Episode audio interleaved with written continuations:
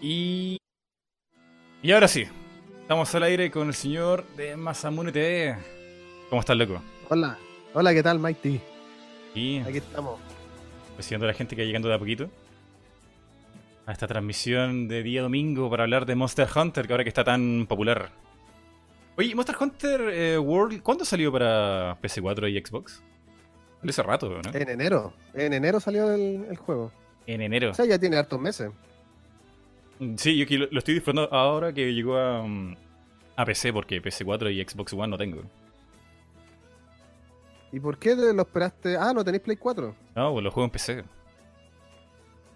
Ahí tranquilito Pero con de- mouse y seis teclado. meses después, mucho de tiempo, yo creo. Sí, porque no tenía consola.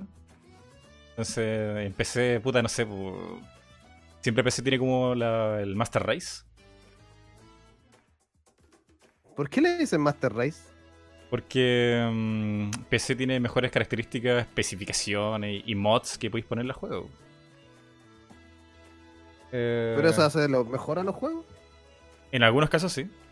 En algunos casos sí. Algun- Bueno, es que también los desarrolladores, como cuando hacen un juego en PC, le ponen más ganas al de PC que el de consola. Ah, por ejemplo, Capcom es al revés. En este caso eh, fue raro, fue raro. Fue No, súper raro. yo creo que no le pusieron muchas ganas. Yo no sé, Capcom está, está muy extraño. Eh, Todo lo que es Monster Hunter en Capcom es raro, diferente a otras sagas. Street Fighter tú lo ves y no sé, pues como que sacan Street Fighter con DLC el día de salida, eh, con contenido recortado. Hace como que han hecho todo mal con todos sus juegos, pero Monster Hunter se mantiene bien. O sea, no, no es tan abusivo siendo que son de Capcom. Yo creo que la versión de PC, por ejemplo, la versión de PC de Monster Hunter fue algo así como para que no molestaran, ¿cachai? O sea, ni- yo creo que no tenían como pensado sacarlo mucho para PC y como la gente lo pedía, y lo sacaron, pero hay una versión para PC de Monster Hunter que otra saga, la Frontier. Yo creo que ahí está como. Tienen un equipo aparte para esa versión, pero para esta yo creo que lo hicieron para que no molestaran, nomás. por eso les quedó tan malo. Espera, Monster Hunter optimizado. Espera, Monster Hunter World. Eh, esta es una pregunta importante. Monster Hunter World, ¿qué te pareció? ¿Qué me pareció Monster Hunter World? Ajá. Eh, bueno, para alguien que lleva tantos años jugando, no podría decir que es el juego más complicado, ni que es como un reto, ni nada por el estilo, pero yo creo que es un juego muy bien hecho, está muy bien pensado, creado el sistema de habilidades, la dificultad también fue pensada, pero yo creo que ahí se equivocaron un poquito en la dificultad, yo lo hubiera hecho al revés, que hubiera tenido, no sé, la mitad de la vida el monstruo jugando solo y en grupo cuatro vidas, pero yo creo que se equivocaron un poquito ahí en la dificultad. Está muy fácil cuando Mm. uno juega solo, pero en grupo yo se pasaron un poquito ahí en la dificultad, lo dejaron muy fácil solo. Yo le hubiera colocado un poquito más de dificultad solo, pero creo que el mejor Monster Hunter que ha salido. Siempre he dicho lo mismo, el último Monster Hunter siempre es el mejor. Así de simple, porque van arreglando lo- los temas de los Monster Hunter anteriores. Y si alguien que jugó el World vuelve, por ejemplo, ahora que va a salir el de Switch, el Ujú. Generations Ultimate, Ajá. lo va a encontrar súper arcaico. Sí. Y es arcaico el juego.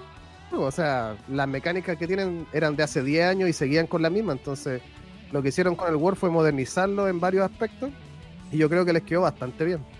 Obviamente están ahí los, los pros, los elitistas que nunca están conformes, pero porque como se hizo popular el juego, y cuando algo que te gusta se hace popular, lo empecé a odiar. Sí, Mm. así es la vida. Aunque Monster Hunter siempre fue muy popular en Japón. En Occidente pasaba muy piola, pero en Japón siempre fue furor. Claro. Por ejemplo, ahora en Japón vendió como 2 millones de copias nomás.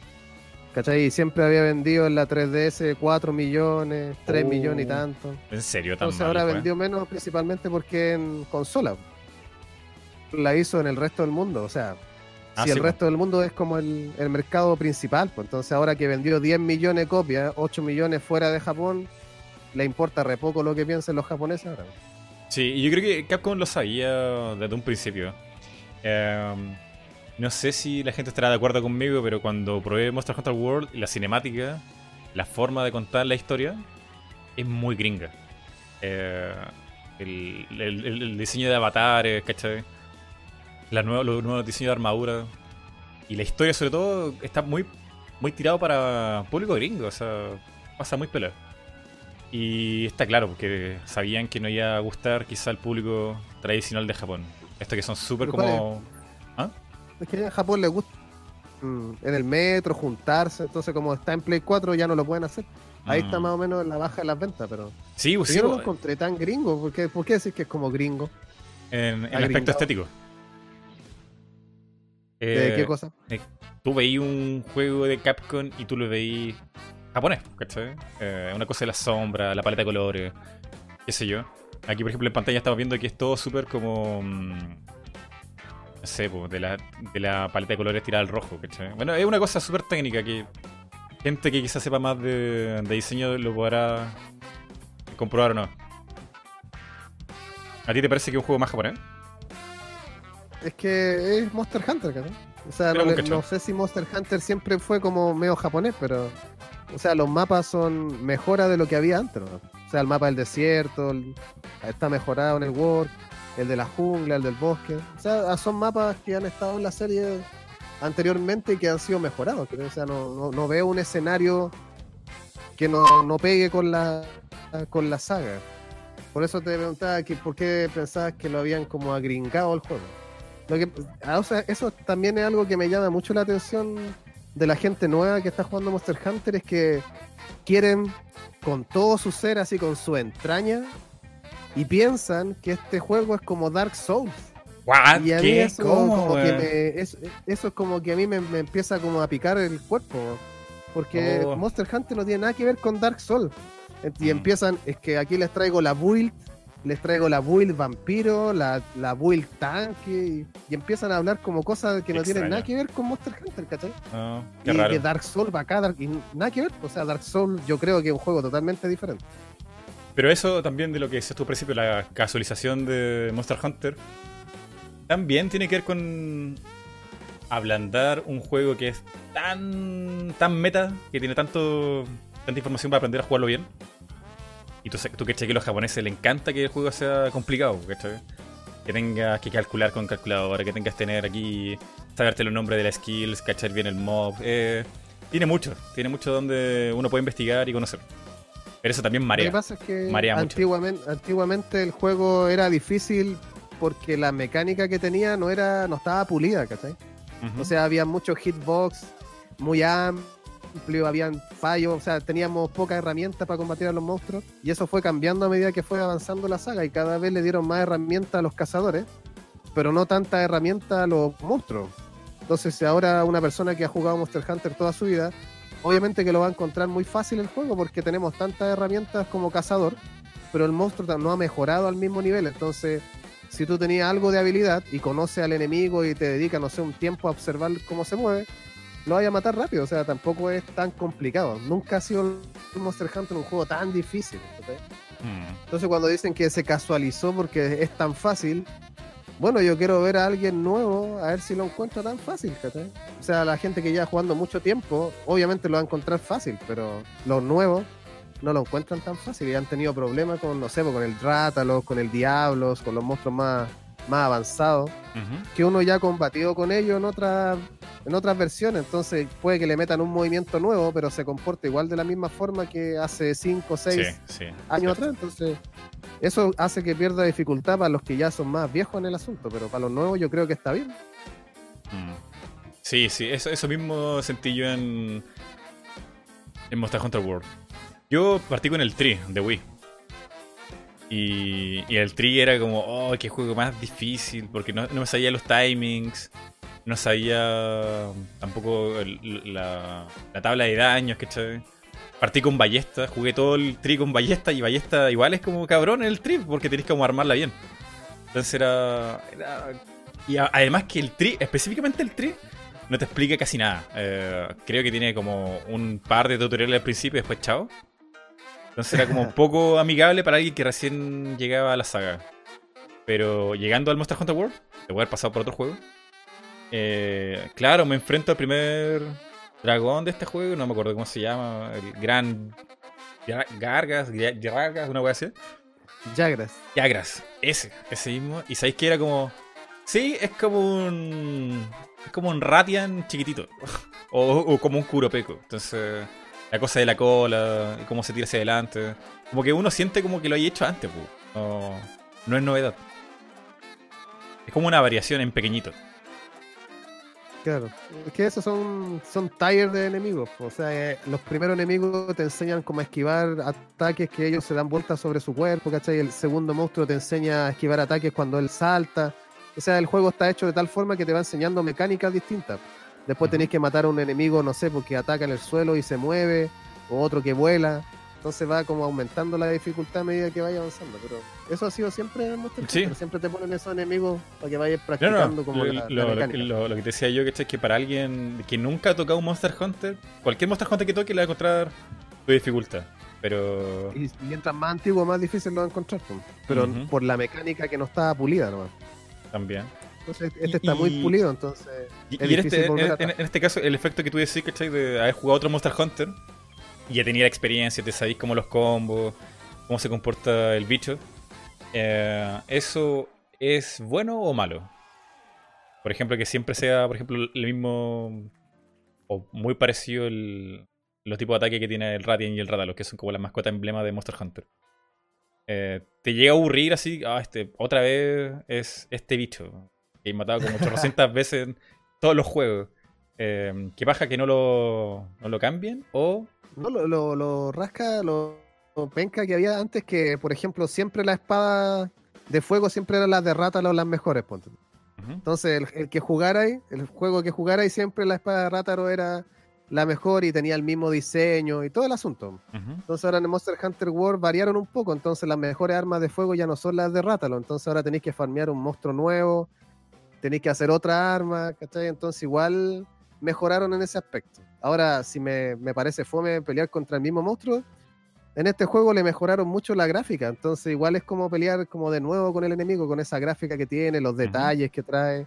Igual el Rátalo tiene un esqueleto totalmente diferente al que tenían los Monster Hunter anteriores, entonces igual él es otro enemigo en sí. Claro. Pero No- tiene, no como, tiene, tiene como ese sabor de el. Como el rato el Radiant que yo conocí, pero ahora con esteroides, con, poder gráfico. Claro, y no, igual tiene movimientos nuevos y todo, pero la verdad es que yo lo evalúo por los monstruos nuevos más que por los antiguos. Y en ese sentido los monstruos nuevos son bastante entretenidos. Hay monstruos que son muy buenos en el diseño que tienen y otros que en la mecánica para pelear también son, son buenos. Así que yo por eso valoro el Monster Hunter World más, más que por la dificultad, por las mecánicas que, que trajo y las mejoras que le colocó al juego. Sí, porque por ejemplo, eh, esta cosa de que sea. eh, bueno, Monster Hunter, como otros juegos japoneses, crecen sobre sí mismos. Eh, al principio tienen como una cosa súper acotada, de unas mecánicas, como tú dices, poco pulidas. Y en la segunda tratan de expandirlo, mejorar un poquito y así. Van escalando de a poco, de a poco. Van haciendo, construyendo un juego sobre sí mismo todo el rato. Como Pokémon, como los de Gaia, eh, que es como lo mismo, pero mejorcito que el anterior. Eh, hay gente que a eso le, encanta, o sea que, tu experiencia es transferible. O ya sabes cómo mover, sabes qué ítem buscar, cómo farmear esta arma, bla, bla, bla. Y eso, esa experiencia que tú vas acumulando en el juego eh, te sirve, o sea, es traspasable. Te sientes como que eres un conocedor del juego. Sientes que tienes como, como que has pasado por, por bichos más difíciles de lo que te ponen al principio. Y eso es bueno. Yo creo que es súper bueno porque tiene esta cosa un poco i- de inmersión. De que eres un cazador, ¿cachai? Eh, Tení, hay pasado por cosas. Como en Pokémon, por ejemplo. O por sea, a poner- mí nunca me ha entrado Pokémon. He tratado de jugar, he jugado algunos Pokémon y la verdad es que no me. No, no, no pero es un ejemplo. gustar. pod- podrían ser otro tipo de juego, ¿cachai? Pero me refiero a que la experiencia que tú tenías en un juego, como Monster Hunter, eh, la voy a aplicar para el resto de la saga. Y eso igual es genial. Pero A no también que tiene. mala costumbre a algunas cosas. po, Eso. Y que eso. e- Ese también ejemplo, es si un... jugáis el World y es tu primer Monster Hunter, si vais atrás, vaya a sufrir. po. Sí, sí, pues, Sí. pa- para, para una dirección inversa, ¿cachai? Sí, pues vaya a sufrir caleta. pero, pero si vaya hacia adelante con la saga, eh, yo creo que eso es bacán porque te respeta, respetan al jugador.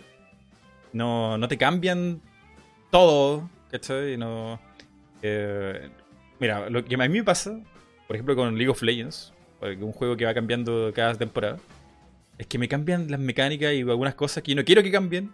Y, y una paja porque tengo que aprender a jugar todo de nuevo. Eh, lo que yo aprendí ahí no me sirve para nada para la nueva temporada. Y, y es como perder el tiempo, weón. Eh, yo siento que pierdo mucho tiempo en, en pre- aprender a jugar todo de nuevo. Pues Y sí, Monster Hunter no. de ese juego, ¿no? O sea, cambiar para que la gente vuelva a aprenderlo y después lo cambian para que vuelva de nuevo. A lo mejor si lo dejan igual pierde público, ¿no? sí, hasta cierto punto, ¿cachai? Porque quemáis al público ya con unos pasado 10 cambios. Yo creo que la gente se empieza a aburrir. Ahora con el Monster Hunter World han habido cambio y todo, pero la gente se asustó mucho en el E3 por, por el video que mostraban, Ajá. que era más que nada el concepto del juego, donde se veía al cazador como escondiéndose y todo, Ah, y todos sí. pensaban, ah, si Monster Hunter se casualizó, se westernizó, se vendieron, y al final era el mismo Monster Hunter de toda la vida, solamente que estaba mostrando como la nueva dinámica o la, la nueva esencia del juego, que era como jugar con el ambiente, o utilizar el ambiente en- a tu favor, traquear a los- al enemigo. Entonces la gente igual en esta época tiende como a odiar más fácilmente. O sea, la gente tiene súper poca como tolerancia a la frustración o tolerancia a los cambios y al tiro empiezan a odiar cuando ven algo distinto, empiezan a odiar de inmediato. Mm. Entonces igual hay que tener cuidado, sobre todo ahora en YouTube que hay tantos canales que, no sé, interpretan las cosas a su manera o sacan ciertas partes de las noticias para su beneficio. Entonces igual es complicado hacerse una visión de un juego mirando solo videos de YouTube, hay que probarlo, hay que tener como tu experiencia personal. Por eso a mí no me gusta hacer review porque una review mía no, no le serviría a alguien nuevo, ponte tú. Entonces Claro. una review de alguien nuevo serviría para alguien nuevo, porque yo tengo otra visión del juego, entonces, por ejemplo, si alguien me dice que una de las fallas del Monster Hunter World es el diseño del arma, esa es una de las cosas que a mí la, la verdad es que me interesa re poco el diseño del arma, porque no es lo que yo busco en el Monster Hunter. Entonces, no estaría presente en mi review ese aspecto de- del juego. No es lo que busco. No, yo, le tengo mucho cariño a Monster Hunter. Eh, pegué unos vicios, pero.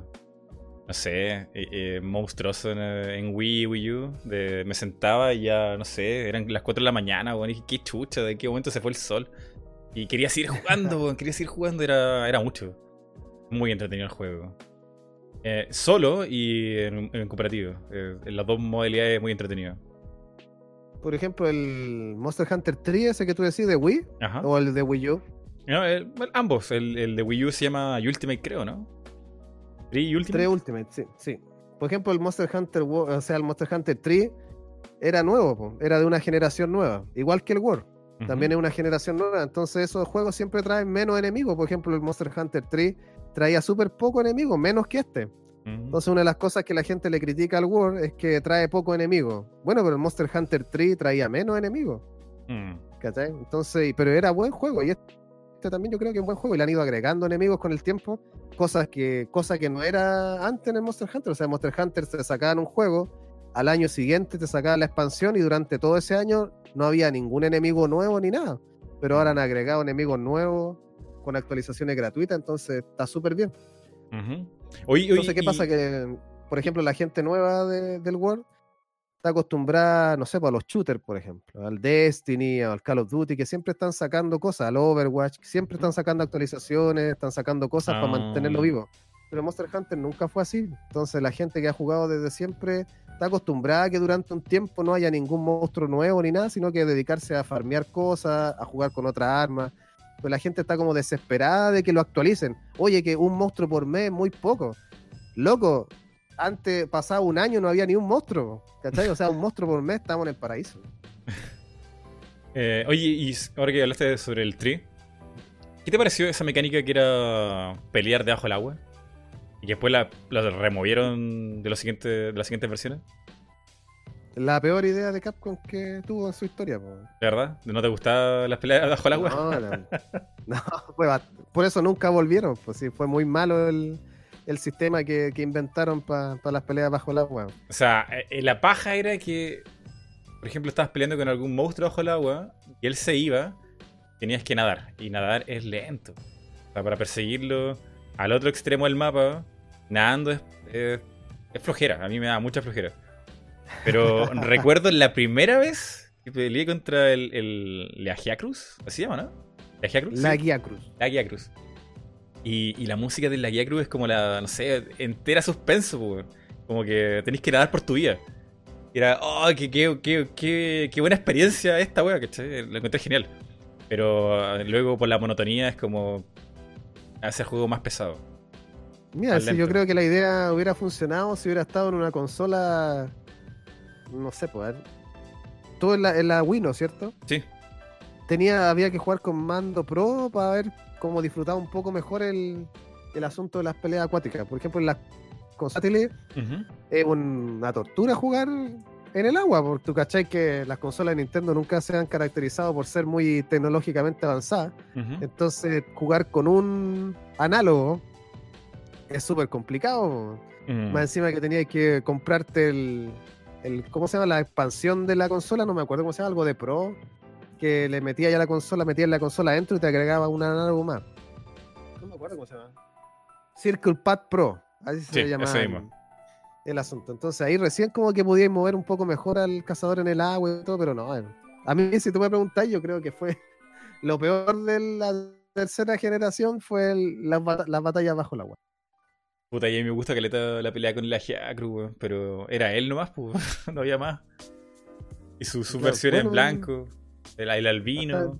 Y ese bicho es el Gobul que era como que se inflaba y todo. Ese era re cabrón, porque el mapa donde peleáis con él era súper apretado, era como bien estrecho. Aunque había una manera de sacarlo del agua como pescando, ¿no? Claro, si ponía una, un pescadito, una rana a veces, Ajá. sacáis al plecio del, del agua y todo. asunto. Sí, sí, y te evitáis pelear con él en su terreno. No, pero a mí la verdad es que la pelea contra la Guía Cruz en, el- en tierra era bastante decente. Ahora después la cuarta generación lo cambiaron al monstruo y ahora en tierra era mucho mejor y tenía más ataque. O sea, la Guía Cruz en tierra pelea mucho mejor que en agua, eso sí. Mm. Ah, no sé. Eh, Voy a recordar para siempre con mucho cariño al trigo, por toda su, su complejidad y lo que me hizo sufrir. ¿Sabéis que yo me di vuelta al juego sin saber lo que eran los perks y lo, lo adorno y toda esa weá? Nunca tuve un set bien hecho, weón. Sí, pues es una de las cosas que a veces yo tenía un amigo que jugaba también Monster Hunter y nunca se hizo un set, un set mixto para combinar eh, habilidades. ¿Cachai? Entonces se hacía la armadura completa del monstruo que le gustaba y con esa iba. ¿cachai? Sí, pues, Entonces así. era súper poco eficiente. Se Cero. demoraba, no sé, mucho tiempo en las peleas. po.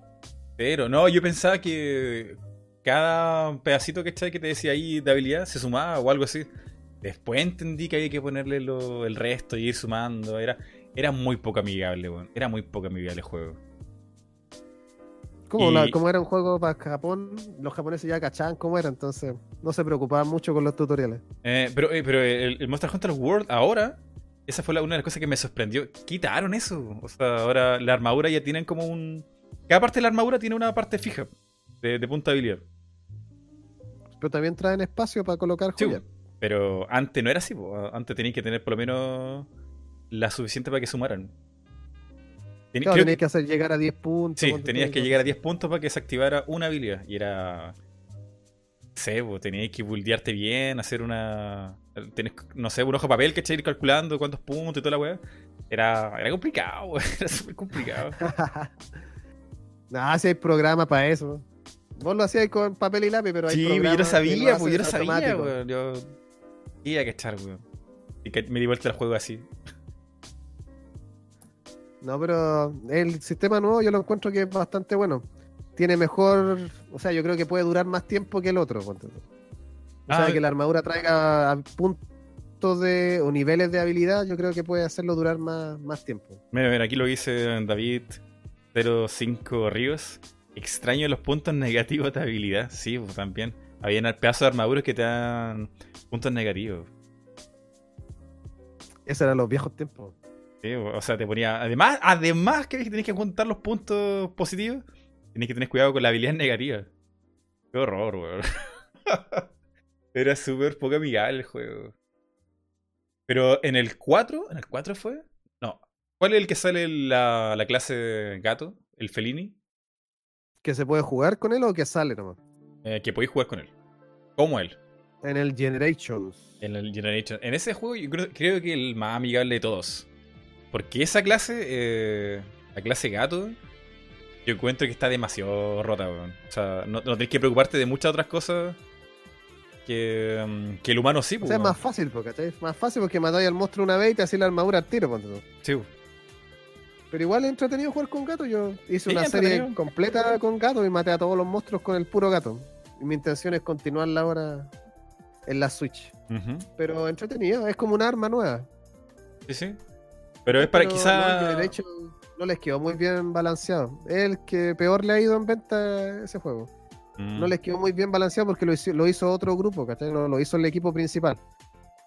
Porque el equipo principal está enfocado en el World. Entonces, para poner algo entre medio, hicieron el Generations, que era como un juego celebración de todos los años de Monster Hunter. Entonces empezaron a experimentar cosas, le colocaron los estilos, las artes, y ahí como que se chacreó el asunto.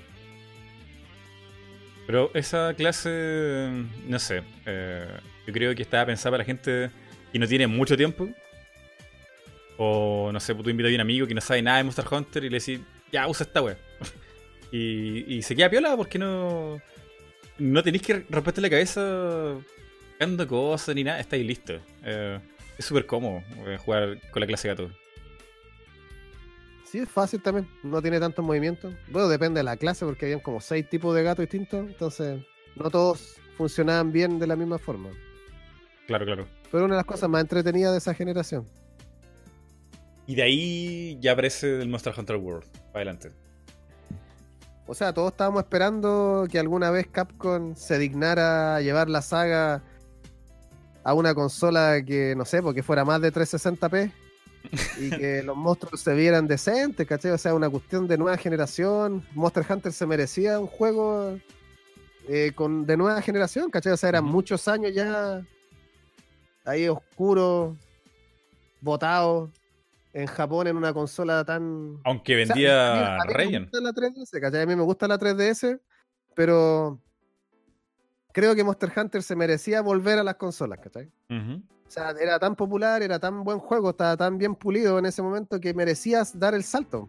Y le salió bien a Capcom, o sea, le dio la razón, ¿cachai? O sea, el juego más vendido de Capcom de la historia. Mm. Entonces, le dio la razón de llevarlo a, a una consola moderna. Ahora podía haberlo sacado para Switch, pero cuando lo estaban haciendo todavía ni siquiera existía la Switch. No, no, y lo tenían pensado eh, que fuera multiplataforma, incluyendo PC, entonces mm, la brecha, ¿cachai? Para que entrara Switch ahí era complicado. Complicado. Más encima el chat de voz de la Switch a través del celular y no. Oye, eso es lo que a mí me.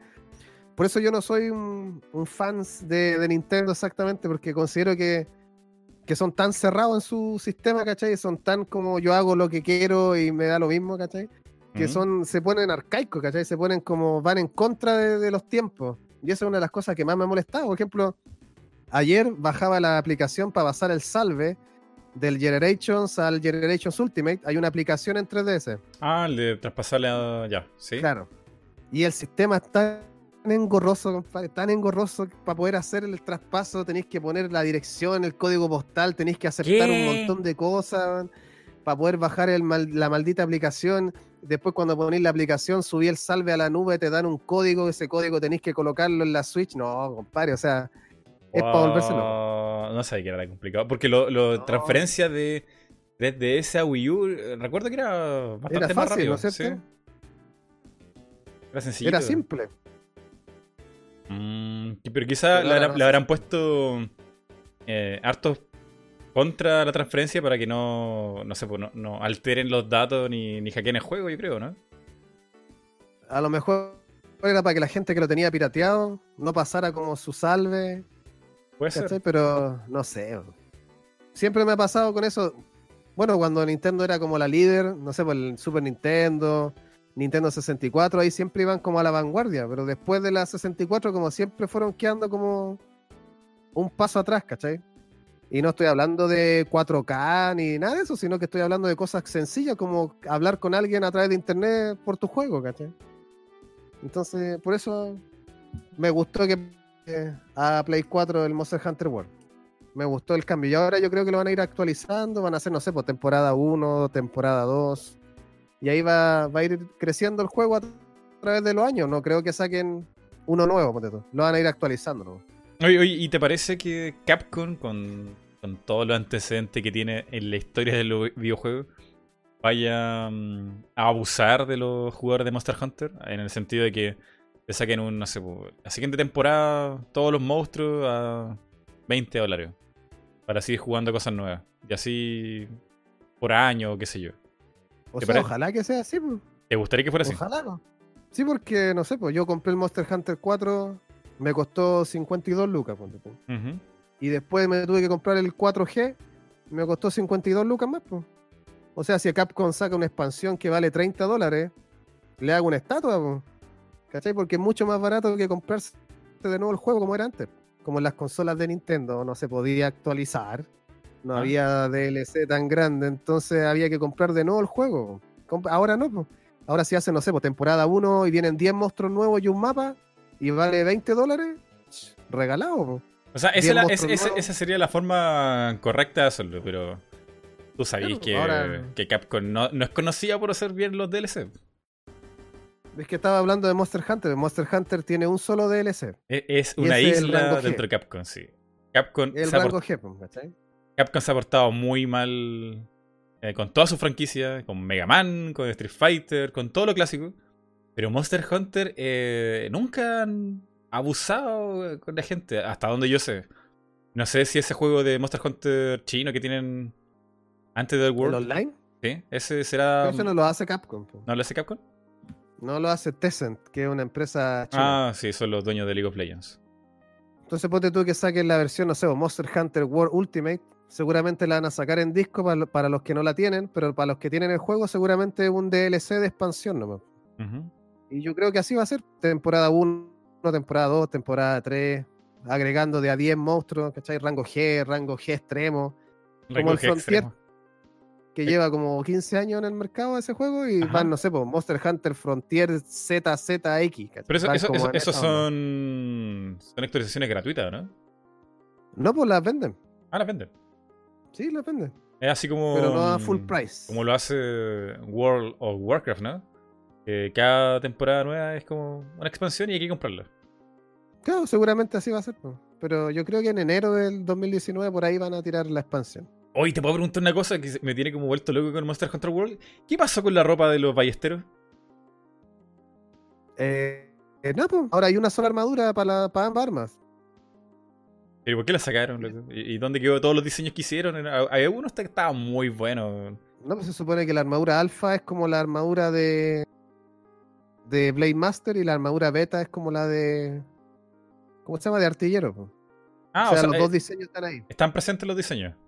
Claro, pero es alfa beta, pero ambas se pueden equipar con cualquier arma. Solamente que si equipáis una arma de corte te aumenta la defensa física y si equipáis una pistola te aumenta la defensa ah, elemental. ah, bueno, si están presentes, yo no tenía idea, no, no sabía. Yo me metía a buscar ahí en Reddit y me decía, no, ya no están. Era como, ah. qué O sea, mucho mejor, hay menos farmeo en ese sentido. Sí, pero uno igual usaba ropa que se veían bien. po. Por lo menos al principio. Pero ahora está ese sistema que te podéis colocar una ropa sobrepuesta.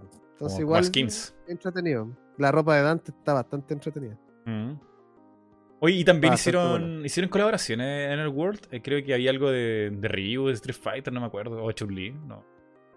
No me acuerdo. Sí, pues hay una armadura de Ryu y una armadura de Sakura. ¿Cómo es posible eso, weón? ¿Cómo puede Ryu ser un cazador en Monster Hunter? ¿Con qué pega el weón? ¿Tiene, ¿tiene dagas? ¿Cómo lo hace? ¿Tiene No, duales? pues si tú te, te equipáis la espada y la tenías ahí nomás, pues. Si es la ropa nomás la de Ryu, la del skin. ah, solamente la igual ropa. vais con las duales y todo. O Mm. sea, la- el arma sale igual, aunque estés como Ryu. No es que no agarra combo. Puta, hubiera sido chistoso verlo así, weón, agarrar a combo un, un dragón. Podrían sacar un arma nueva. ¿Eh? Podrían sacar un arma nueva. No sacaron en esta generación. Siempre sacaban un arma nueva y ahora no, no sacaron. Oye, aquí le preguntan, ¿tú crees Monster Hunter World en algún momento, una manera, eh, que, que no sé cómo podría ser, podría llegar a Nintendo Switch? Eh, yo creo que va versión portable podría ser. Una versión portable para la Switch. Hay una saga portable de Monster Hunter. Porque llegó hasta el portable 3 en PSP. Ujú. Pueden sacar el Monster Hunter portable 4, podría ser. Y ahí podrían colocar enemigos que salen en el World. Podría ser, que lo han hecho antes. Pero una versión de World para Switch, no sé. No sé si se la pueda la, la consola con el sistema que tiene ahora del mapa completo, ¿cachai? Que tenga, no sé. Ahora, si tú me preguntáis, yo lo dudo. Mm. Lo dudo que saquen un Monster Hunter World para Switch. Puede que saquen otro. Que tra- traiga los enemigos de la de World, pero no sé. Yo, la verdad, si tuviera que apostar, apostaría que no. Oh.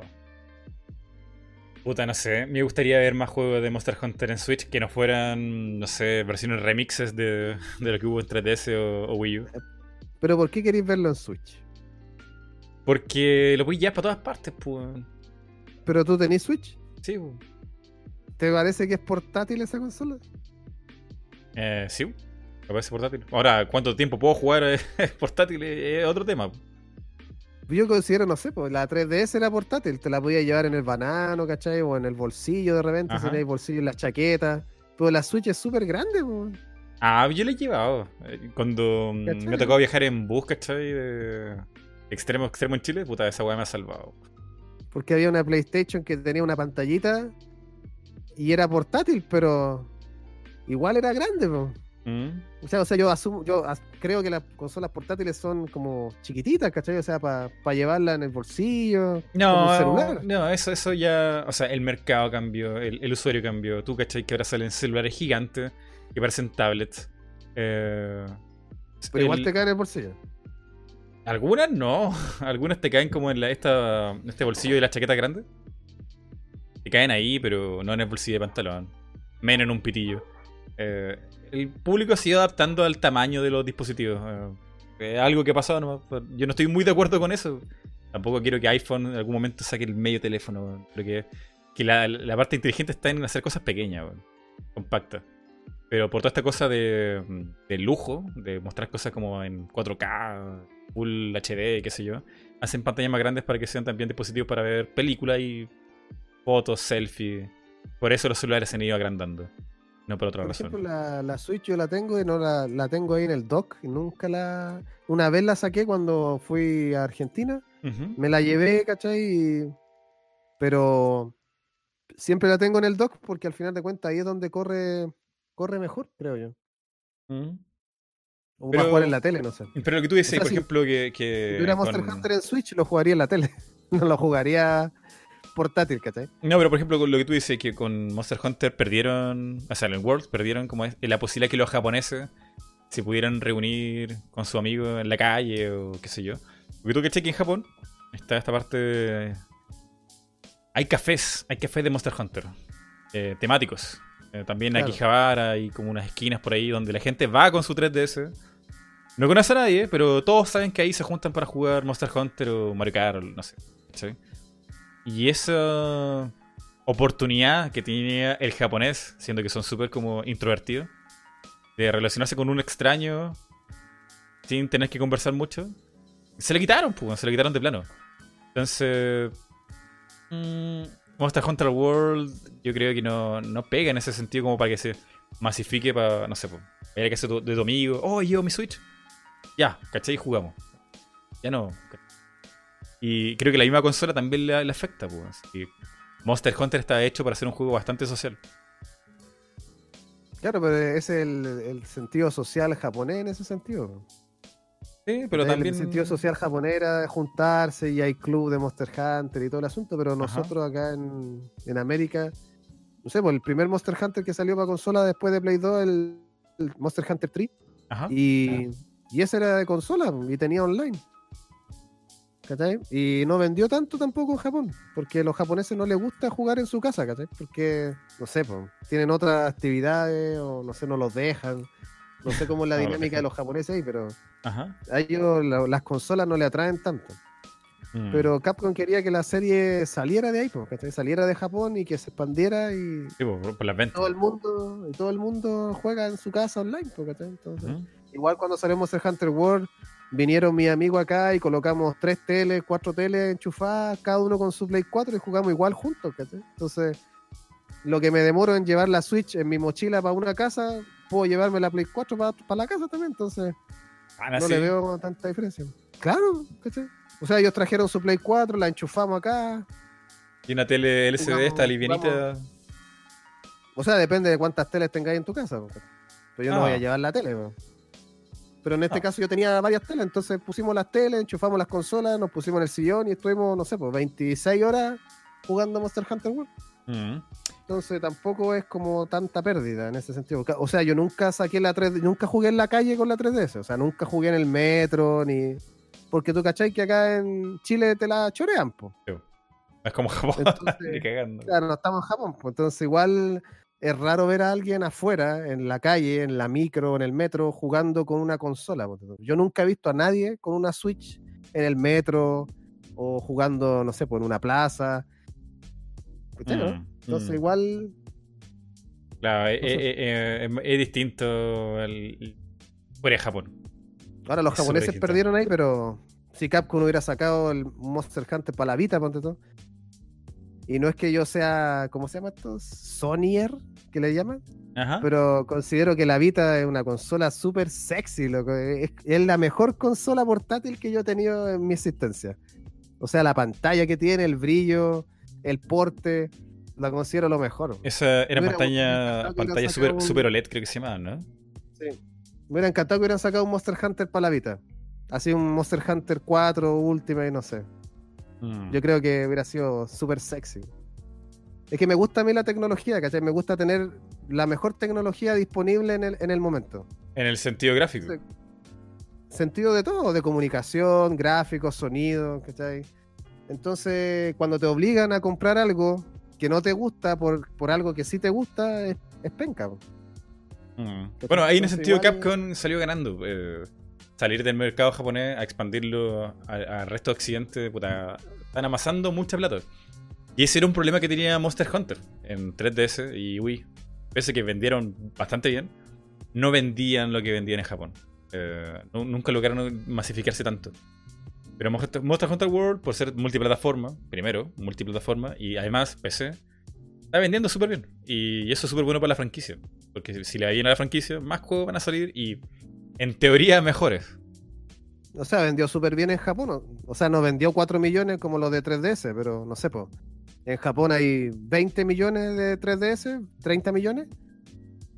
eh, y vendieron 4 millones del último Monster Hunter. Pero en Play 4 hay como 4 millones, 5 millones de Play 4 en Japón y me dieron 2.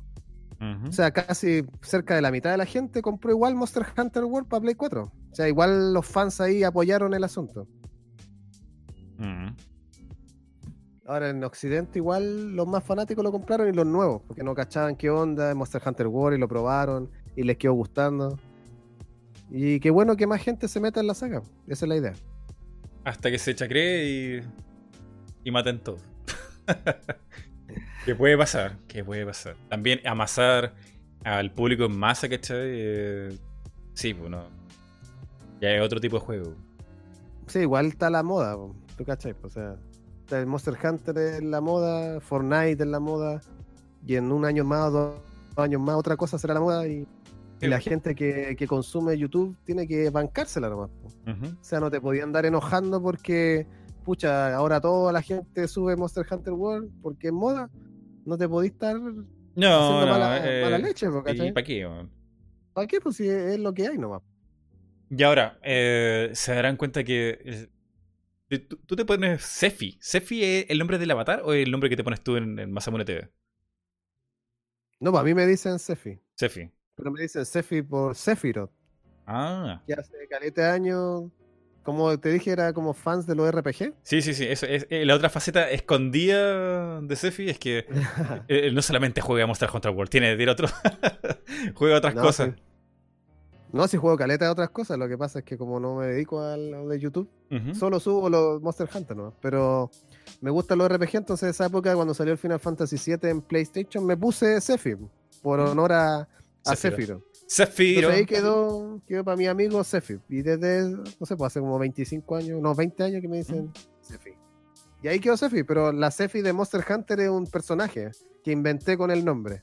No, es el avatar que sale en pantalla. Ella es la Sephi. Y ella es la que juega y ha jugado todos los Monster Hunter, porque siempre hago el mismo mono. Ajá. Entonces ella es la, la protagonista.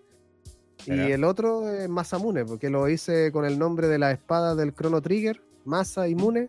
Entonces combiné y Masamune. Entonces Masamune es como el espíritu que la, la acompaña a ella en, en toda la. ¿Qué la onda? porque- Le he creado todo un lore entonces. Sí, pues si ella no habla, ella es muda. Qué wea. Entonces el que habla en los videos soy, soy yo, pues Masamune habla en los videos. El espíritu te el espíritu que, que la acompaña. Entonces oye, habla como hombre esta tipa, ¿no? Si no es ella la que habla, si ya te muda. Mira, Deep Lore. eh, y ahora, dime, ¿quién es este loco que debería salir en pantalla? fanfic manager. Mira, eh, yo no lo sabía, pero cuando me puse a hacer la miniatura para el podcast, puta, puse Masamune TV en Google. Y por lo general la, la achunto, la, la acierto, ¿cachai? Y me, me tiró um, una página de Facebook, que es la tuya. Y pensé que este loco erais tú, weón. No, nada que ver. Lo que pasa es que una vez hice un especial de 20.000 suscriptores Ajá. y les dije, mándenme sus fotos con las consolas, con los juegos, mándenme la foto de su grupo que juega Monster Hunter. Y el loco me mandó una foto de él, po. y yo la puse en el video. Entonces, parece que Facebook toma las fotos que son como que tienen hartos likes o algo así, Debe ser. y como que las deja puestas ahí. Pero no soy yo, po. No, no eres tú. Y yo te promocioné así, weón. Dicen, ah, esa es Masamune TV, primero en la cara, ¿cachai? Y... No, pues sí, yo he mostrado mi cara, pero no ¿Ah, sí? todos saben porque ha sido como momentos eh, puntuales. Por ejemplo, cuando hice el unboxing de la consola Ratalos Edition Ajá. de Play 4 Pro, ahí hice el unboxing y me mostré. O sea, venía llegando la pega, pero era yo, ¿cachai? Y, pero no, nada que ver esa foto, ¿no? Yo cacho que el, el suscriptor ahí vio la foto y dijo, ¿what? Sí, güey, me, me decía en los comentarios, ¡ay, loco juvenil, güey, lo- lo- o adolescente, güey! El- Loco eterno, güey. Ay, qué risa, güey. Puta, qué cagazo, güey, ¿no? Eh, bueno, para la gente que vio esa miniatura como por lo menos unos 5 minutos, fue por eso que yo. No Sí, sabía. dice Yo- yo el señor Simio, dice, Massa tiene un sexy mostacho. ¿Qué? Bueno, generalmente me dejo el bigote. O sea, no, no es que me deje el bigote, sino que me afeito generalmente los, los lunes en la mañana. Entonces, de repente, cuando he mostrado mi cara, ha sido el día viernes o el sábado. Ya. ¿cachai? Entonces, ya, ya tengo pelo. Entonces, me, ven con el bigote. Pero generalmente me afeito los días lunes. Dale. Ah, qué chistoso, güey. Eh, pero bueno, tu canal va dedicado a todo lo que es Monster Hunter. eh, estás transmitiendo mm, el Ultimate, Generation Ultimate con una serie de videos, ¿no? Como episodio de con el gato.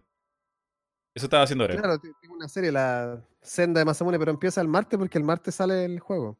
Bueno, obviamente Capcom le mandó el juego ya a todos los gringos, porque a nosotros los latinoamericanos no están ni ahí con nosotros, o sea, no existimos acá.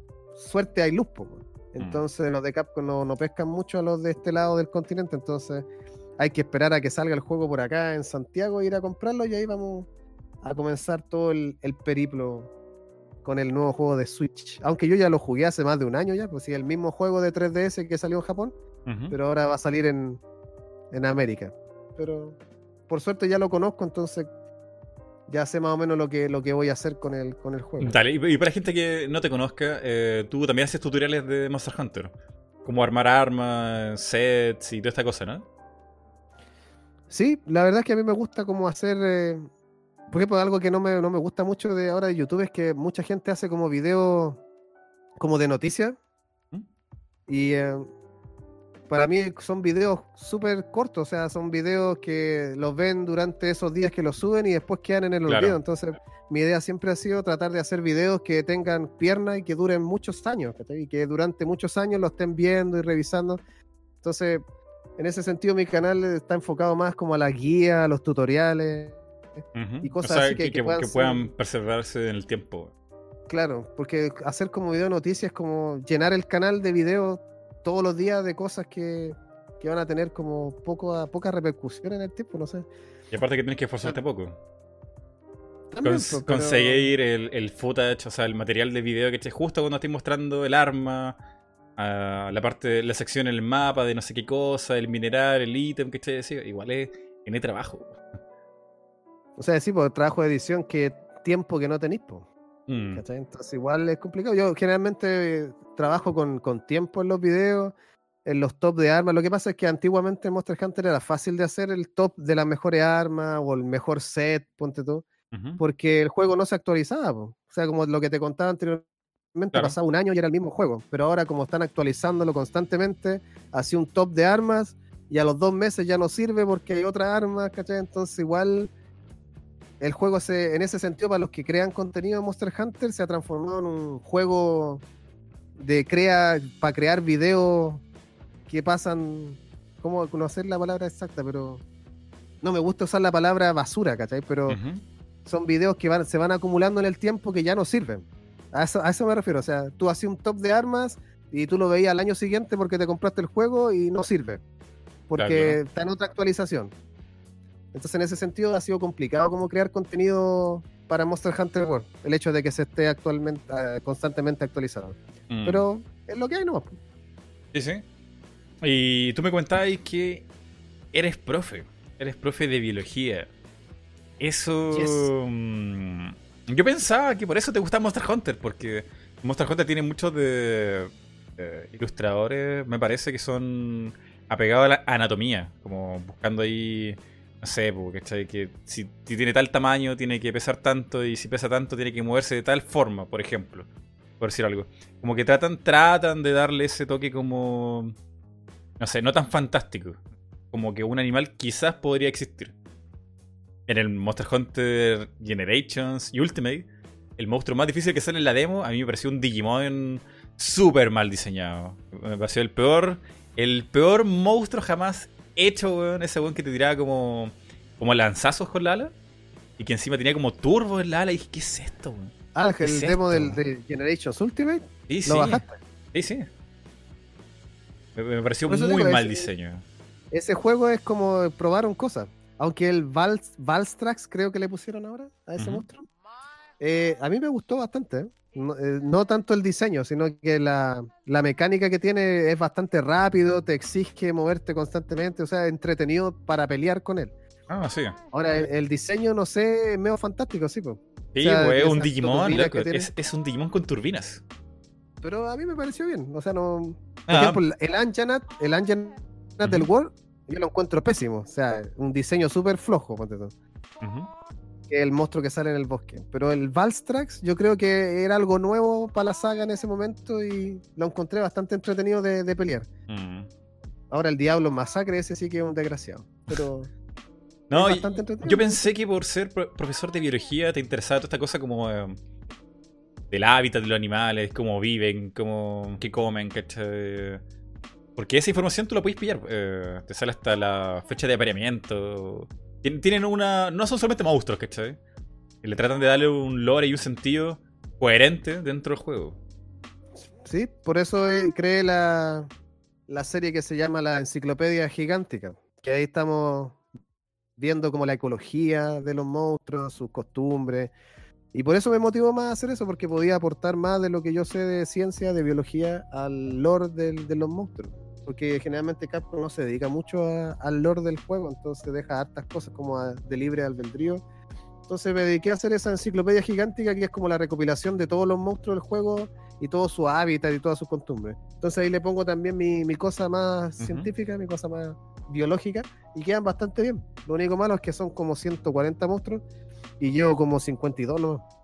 Y llevo como un año y medio haciéndola. Así que no sé cuándo la voy a terminar, pero más encima que agregan más monstruos, entonces espero que, que se complete en algún momento. Mm, No, pero eso está bastante entretenido, Pero, pero biología, entretenida la biología, enseñar biología también es entretenido.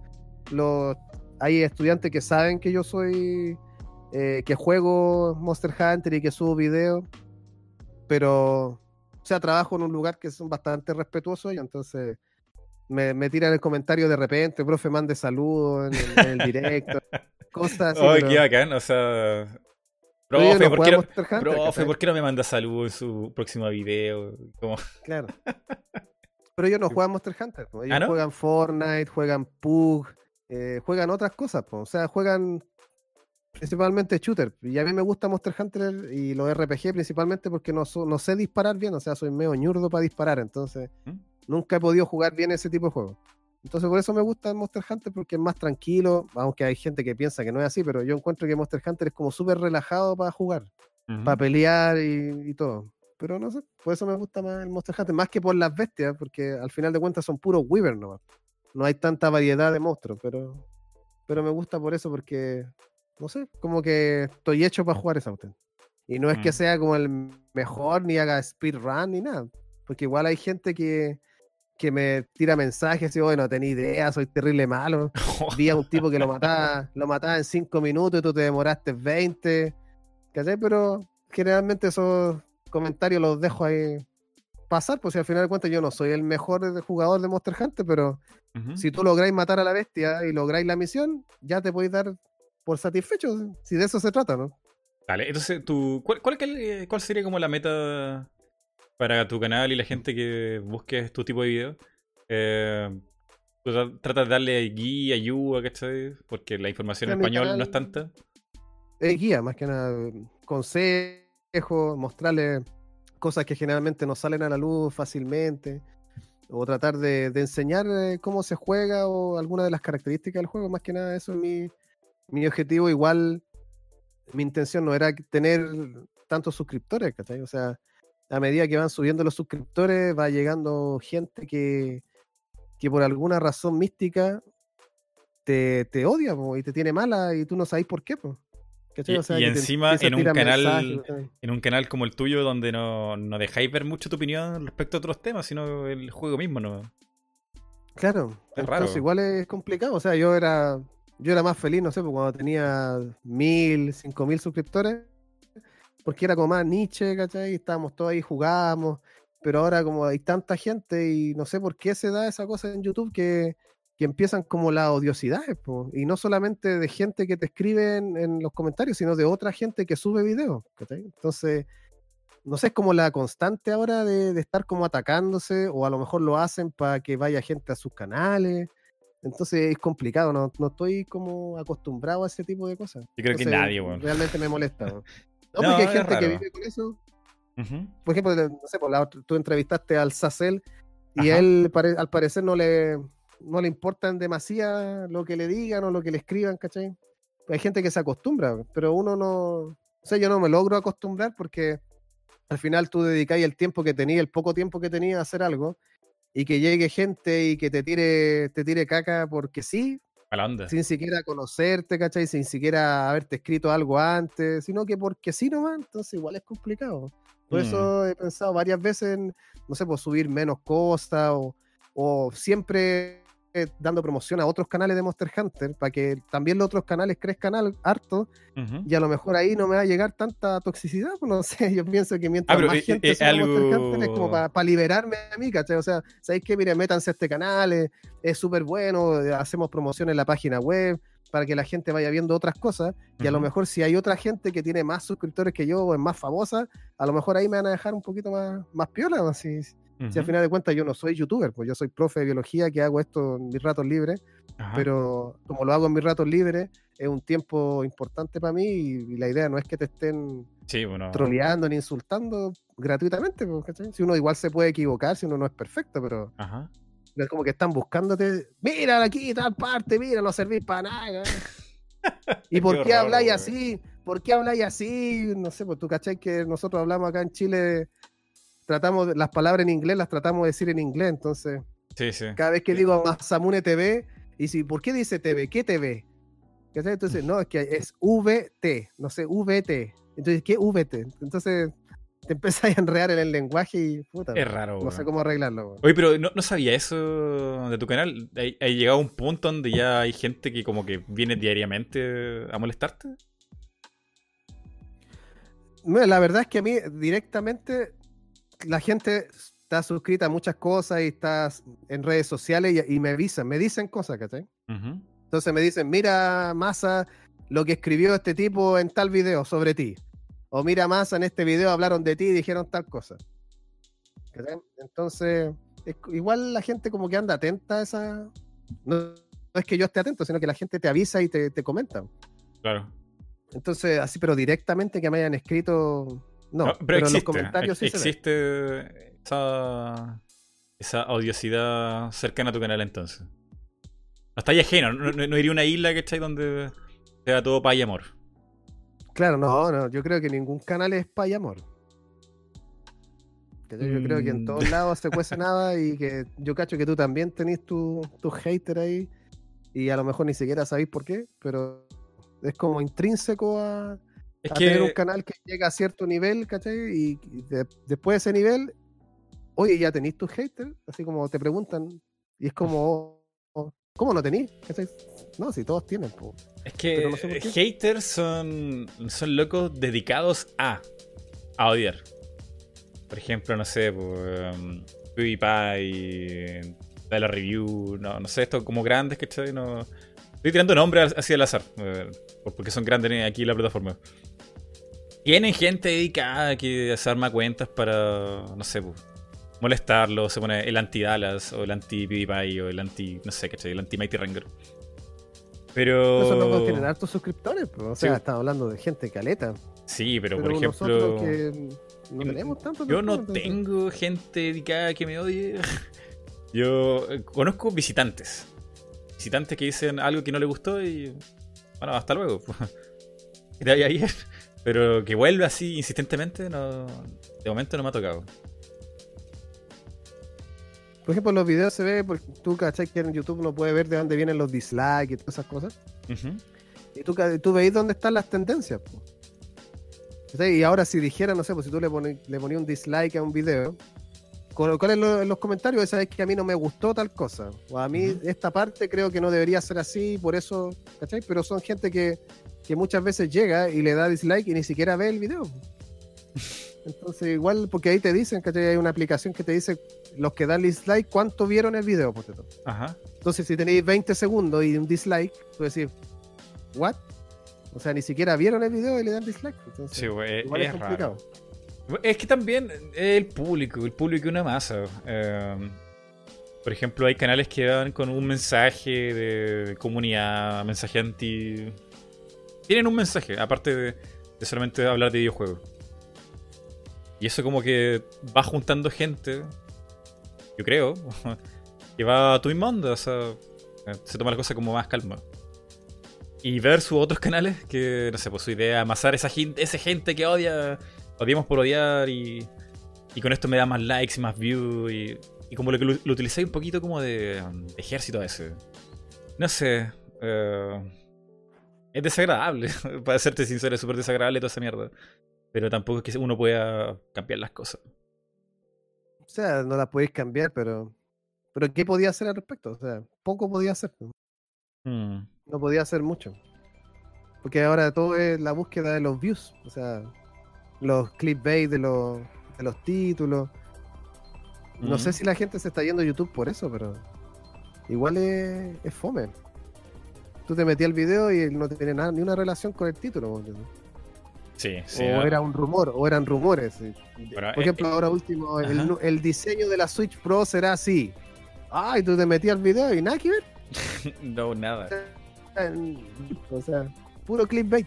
No, es súper desagradable. Bueno, por lo menos yo estoy como inserto en esa, en esa temática, porque hablo de Nintendo. Pero, no sé, yo pienso que hay gente que le gusta el clickbait. Que le gusta que le pongan temas que no son temas.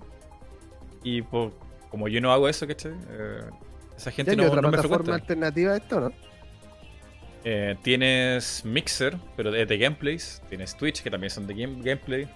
Está la de Valve, que no me acuerdo cómo se llama, que la estrenaron hace como una semana atrás. Eh, ¿La está de qué? Steamit. Valve. Valve. Ah, ya. Está Steamit, que no que es una mierda, porque subir un video ahí se demora como una hora, aunque pese poco el video. Y en realidad grandes rivales no hay para YouTube. Pero yo creo que la, la gente así igual va a estar en todas partes. No, no creo que haya una plataforma así como la, la cura para... Van a ir donde sea. Sí, yo creo. Eso igual es triste la actualidad de, de YouTube. Si es que estáis metidos y veis cosas, porque si no estáis metidos mucho no te dais cuenta. pero- Mm. Pero, no sé, es que pasa que yo no, no veo mucho YouTube en español. Ni leo noticias en español. Yo ya me fui. Me fui me alejé De todo eso, por lo que tú estás diciendo, que es como un circo, mala onda, eh, canales que se aprovechan de niños. De niños, tú sabes que a los niños les encanta asombrarse, ¿cachai? Ver cosas como exageradas, qué sé yo. Y se maman videos que no tienen relación con el titular y es como, ya. No quiero, no quiero ver esto. Entonces veo todo en depende, igual depende igual de tu personalidad. O sea, si te afectan o no te afectan ese tipo de comentarios. O sea, si a ti no te afectan, te pasan y chao nomás. ¿Cachai? Pero depende al final de la persona si es que te afectan o no. Mm. Pero Igual, obviamente hay mucha más gente que te apoya que la que te tira abajo, ¿cachai? Sí, e-, esa es la parte buena. y bueno, bueno, con tu canal de, mm, de YouTube, además de hacer como guías, tutoriales, ayudar a la gente que esté pasando por el juego, eh, ¿tenía alguna visión así como a largo plazo de lo que quieres que sea? ¿O tú ves que esto en algún momento terminará, le pondrás fin o escalará a otra cosa mayor? Mira, el... no sé exactamente. ¿No No pensado? sé dónde. No, la verdad es que no, porque, claro, si de algún momento ya no hay más Monster Hunter, ¿qué pasa con el canal? No sé, pues va a quedar ahí, yo creo, para la posteridad. Pero a mí siempre me han gustado la, la- ¿cómo se llama? las novelas gráficas. Por eso hice un canal paralelo donde subía el Detroit Become Human. Ajá. Y ese tipo de juegos también me gustan harto, el Heavy Rain, Más o el The. Walking Dead. Claro, porque como te digo, como, como no, no soy muy hábil con los dedos, entonces apretar un X, apretar cuadrado, es como más simple, ¿cachai? Entonces, ¿Cómo me gusta así estar como relajado, por eso me gustan los RPG, po, los Final Ujú. Fantasy, los, los RPGs clásicos, porque tú vas a tu ritmo, vas piola. Entonces siempre me he querido subir contenido de eso, pero no me da el tiempo. Por ejemplo, empecé a subir el Octopath Traveler Ajá. y no me da el tiempo, ¿cachai? no, no tengo el tiempo suficiente. Entonces, al final he decidido como hacer lo que puedo hacer en el tiempo que tengo. ¿no? Y Igual- eso es Monster Hunter. El Monster Hunter requiere, se puede hacer muchas cosas con Monster Hunter. Muchas cosas, muchas cosas, pero necesitáis mucho tiempo para poder hacerlo. Entonces Mm. no, es, no es sencillo, tenéis que hacer las plantillas, tenéis que hacer el arte, tenéis que hacer los videos, entonces igual no es simple. Y no podéis estar una semana y después otra semana, sino porque es contenido actual, pues, entonces no podéis demorarte tanto tampoco. O si no, el video pierde relevancia en el, en el momento. Entonces igual, no sé, pues si alguna vez quedo sin pega, ahí tendré que analizar qué puedo hacer, pero no creo que me dedique a, a YouTube o a Twitch o a cosas así, porque acá en Chile tú sabéis que no da mucho dinero esto, así que No, pero. mm, una o la sea, gente dice, no, es que lo hacen por plata y que la plata, ¿qué plata? Si no vivimos en Europa, no vivimos no, en Estados Unidos, ¿cachai? Entonces igual, da muy poco. ¿qué plata? ¿Qué plata? ¿De dónde? Pero por amor al arte nomás. Hasta donde llegue, hasta donde alcance la salud, la mente. Por el y, momento y mientras te siga gustando Monster Hunter, yo creo, porque si en algún momento llega a salir uno que no te gusta, yo creo que no subís videos, ¿sí? Es que Monster Hunter es como bien especial porque es un juego que tiene un sistema adictivo. Como todos los juegos online actuales, tienen un sistema oculto que producen adicción en la gente. Entonces, muchas veces tú seguís jugando no porque estés tan motivado, sino porque el sistema de farmeo, el sistema de recolección, te insta a seguir jugándolo. Entonces, te afecta justo la parte cerebral del- de, la adicción y seguí, seguí, seguí, hasta que ya no tenéis nada que hacer. La Pero serotonina. obviamente siempre se van, actualiz- se van actualizando los juegos y siempre hay algo que hacer. Entonces, en ese caso, el Monster Hunter, yo generalmente lo disfruto a concho los primeros 3, 4 meses y después lo empiezo a completar cosas. Pero así como, como metas personales, ¿cachai? Por ejemplo, yo ahora quiero hacerme toda la arma del juego, toda la armadura y todo lo que tenga. Pero en ese sentido no, no me dan ganas de jugar otra cosa. ¿cachai? O sea, me Ujú. mantiene ahí en el, en el círculo vicioso de, de querer tener todo. Yo creo que se da también en el World of Warcraft, en el LOL, en el Diablo, con esos loot que hay, que seguís matando al monstruo hasta que te, te lance el Ah, ítem, pero después sí. sale otro ítem y tenéis que volver a farmear, ¿cachai? Sí, Es que ese es la- lo, lo que te engancha a seguir matando monstruos. pues, la chance baja de los rank 5, 6, 7. ¿A- a- ¿Hasta qué rank llega lo- la rareza del objeto de Monster Hunter? O sea, en el Monster Hunter World, como no tiene rango G, llegaría como máximo. Ah, En rango G llega a 10. ah, a 10. What? Demasiado. ¿Y ¿Y qué, qué, qué chance tiene ahí de 0,5? ¿Qué cosa? La rareza. Por eso la rareza de rareza 9 y rareza 10 de rango. Ah, no, no, pero que la rareza va acompañada de un porcentaje de chance de aparición cuando matáis un monstruo, ¿no? Ah, no, pues esos son la, de los ítems de los enemigos. Claro, a eso, a eso me refiero. No, generalmente son 3%.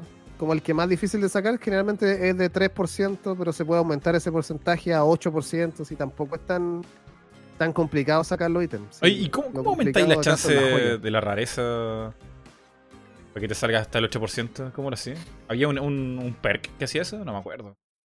En el Monster Hunter World son las investigaciones. po. Por ejemplo, los espacios plata y los espacios dorados tienen mayor porcentaje de salida de, de gemas. Entonces, si Mm. tú le sacáis, eh, no sé, pues hay como 1% de probabilidad de que el monstruo te dé la gema porque lo mataste. Hay 3% de probabilidad que te dé las gemas carviando del cuerpo. Y hay como 7-8% de probabilidad que te dé la gema en un espacio dorado, ponte tú. Entonces ahí tú aumentáis las probabilidades. po. Oye, me acuerdo en el, en el 4 de 3DS, de uno de los como final bosses. No, no- no era final boss, pero era uno de, lo- de lo importante de Dragón Anciano. Creo que estaba como en, en un volcán, no me acuerdo, y era un espacio como circular. O sea, era, era pelear contra él nomás. Y una pelea que duró como, no sé, como 40 minutos. Es súper larga la pelea. Lo mato y me da un carbón. ¿Y, y Era el qué? fatal y yo cacho. Y, me- y me dio dos veces carbón, las dos veces seguía. Y dije, pero ¿cómo? ¿Cómo? ¿Cómo tan hijo de puta, weón?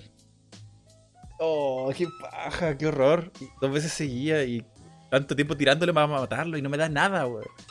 Qué desesperante. El O sea, acantor. El acantor. Gracias. Tun John. Que. Oh, pero. Es que sabéis que mi, mi desilusión no lo voy a hacer más mala, weón. ¿Cómo? ¿Cómo, cómo el que programó esto hizo esta, esta weá? No, pero antes era peor. ¿Peor? Ahora en el Monster Hunter World te pide poquito ítem para hacer las cosas. Antes, no sé, pues te pedía dos gemas. O cada parte de la armadura te pedía una gema. Ahora en Monster Hunter World una parte te pide gema nomás. Entonces ahora como que simplificaron el asunto para que la gente no, no se vuelva loca, pero antes era peor. Si por eso te digo, el Monster Hunter World es como un sueño hecho realidad para todos los que llevamos mucho tiempo jugando. Se Sí, simplificaron las cosas y ahí te dedicáis más a disfrutar del juego, más que estar farmeando a más no poder. Te dedicáis más a disfrutar del asunto. Sí, sí, eh, es más relajado. Y eso igual se agradece porque con el tiempo te di cuenta que tenéis menos tiempo para jugar. O sea, cada año que pasa yo creo que tenéis menos tiempo. Mm. Y generalmente los juegos nuevos no son... Por ejemplo, los, Final Fantasy últimos que salieron, el 13 y el 15, a mí no me gustaron mucho. Entonces, como que te estáis volviendo más, viejo y estáis más mañoso. Entonces, si las cosas no son como eran en tu época, las desecháis. po. Sí. Aunque, no sé. Hay cosas que, no sé, pues siempre a uno le gusta sorprenderse con cosas nuevas, pero. Pero es que farmear, no sé, pues un día entero y te, te salgan poquitas partes de lo que estés buscando, igual es como que cansa. Te quema a la larga. Por ejemplo, me compré el, el... ¿Cómo se llama? El Nino Kuni me compré hace poco. Y era bastante bueno el juego, me gustó harto. Pero era co- como bien clásico para su sistema. ¿sí? Pero otros juegos más modernos, la verdad que no, no lo he pasado muy, muy bien. No sé, debo estar viejo yo, cacho. Oye, de tanto y- tiempo. Y la gente aquí pregunta: ¿a ti te gustaría tener un canal de Twitch y hacer todas estas cosas casi en YouTube? Pero es que Twitch hay que hacer directo, ¿no? Sí, pues, directo. Es que por eso de directo no, no tengo tanto tiempo para hacerlo. Igual la gente no sabe lo, lo complicado que es hacer un directo.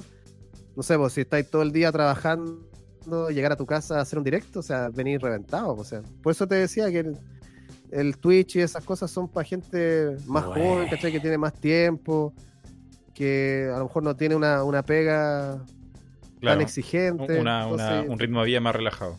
Claro, entonces estar haciendo, no sé, por Twitch tres veces a la semana, igual es, es pesado para, para mí. Apenas puedo hacerlo una vez a la semana cuando, cuando tengo el ánimo, ¿cachai? O Cuando sale algo nuevo, generalmente hago directo cuando sale algo nuevo, pero igual eh, es complicado. No es, no es sencillo estar dos horas transmitiendo algo. ¿Y Entonces eso la gente a cómo, veces no lo sabe. cómo, cómo es el público que te ve a ti? ¿Cómo, ¿Cómo lo describirías tú? ¿Qué tipo de gente te ve a ti? Eh, yo creo que la gente que me ve es gente como bien adulta. Creo que el público que tengo en el canal es como bien adultos, así como, no sé, pues más de 24, 25 años, que llevan el juego bastante tiempo y que son gente que están dispuestas siempre a colaborar, a dar una, una palabra positiva, ¿cachai? A, a crecer juntos con el juego. Siempre tratando de mejorar eh, la- los tutoriales, la guía, porque siempre eso yo lo digo, siempre coloco que si tú tienes algún comentario para hacer mejor la guía, colócalo en la cajita y siempre hay gente que comenta, que, que lo hace de manera positiva. Yo creo que la comunidad de onda. Masamune TV es una comunidad positiva. Yo sé que ellos se juntan harto en, en las redes sociales, en Discord y en otros lados. Lamentablemente yo no, no soy de esa, de esa onda, entonces igual me da pena de repente que, que no los pueda acompañar en ese tipo de, de plataforma, porque sé que ellos se juntan mucho ahí y comentan y hacen campeonato y juegan juntos, etcétera. Pero como yo no tengo tanto tiempo, igual me siento mal en ese, en ese sentido. O sea, he, cre- he creado una comunidad, pero no, no tengo el tiempo para mantenerla a full al 100%. Entonces, Ujú. igual es una de las cosas que, que he estado pensando, porque igual es complicado. O sea, yo no quería en un principio hacerlo tampoco. O sea, mi idea era subir videos de Monster Hunter 3, reírme un rato, ayudar a la gente, pero a veces las cosas se, se salen de, de control. pues. Entonces, no tenéis no tenéis como preparado el plan B ni el plan C, pues, sino que son cosas que pasan y me hubiera gustado o me gustaría tener más tiempo para apoyar ese, ese aspecto. Claro, como dicen ahí en el chat, el padre ausente. ¿Qué? Padre ausente. Padre ausente. Oye. ni- niños hagan esto, pero yo no los voy a estar ahí para ayudarlos. Mira, aquí recién caché que estuvo el Gamer Freaky, no sé si lo conoce. Mandó saludos. Ah, no, no vi el chat. Saludo a Gamer.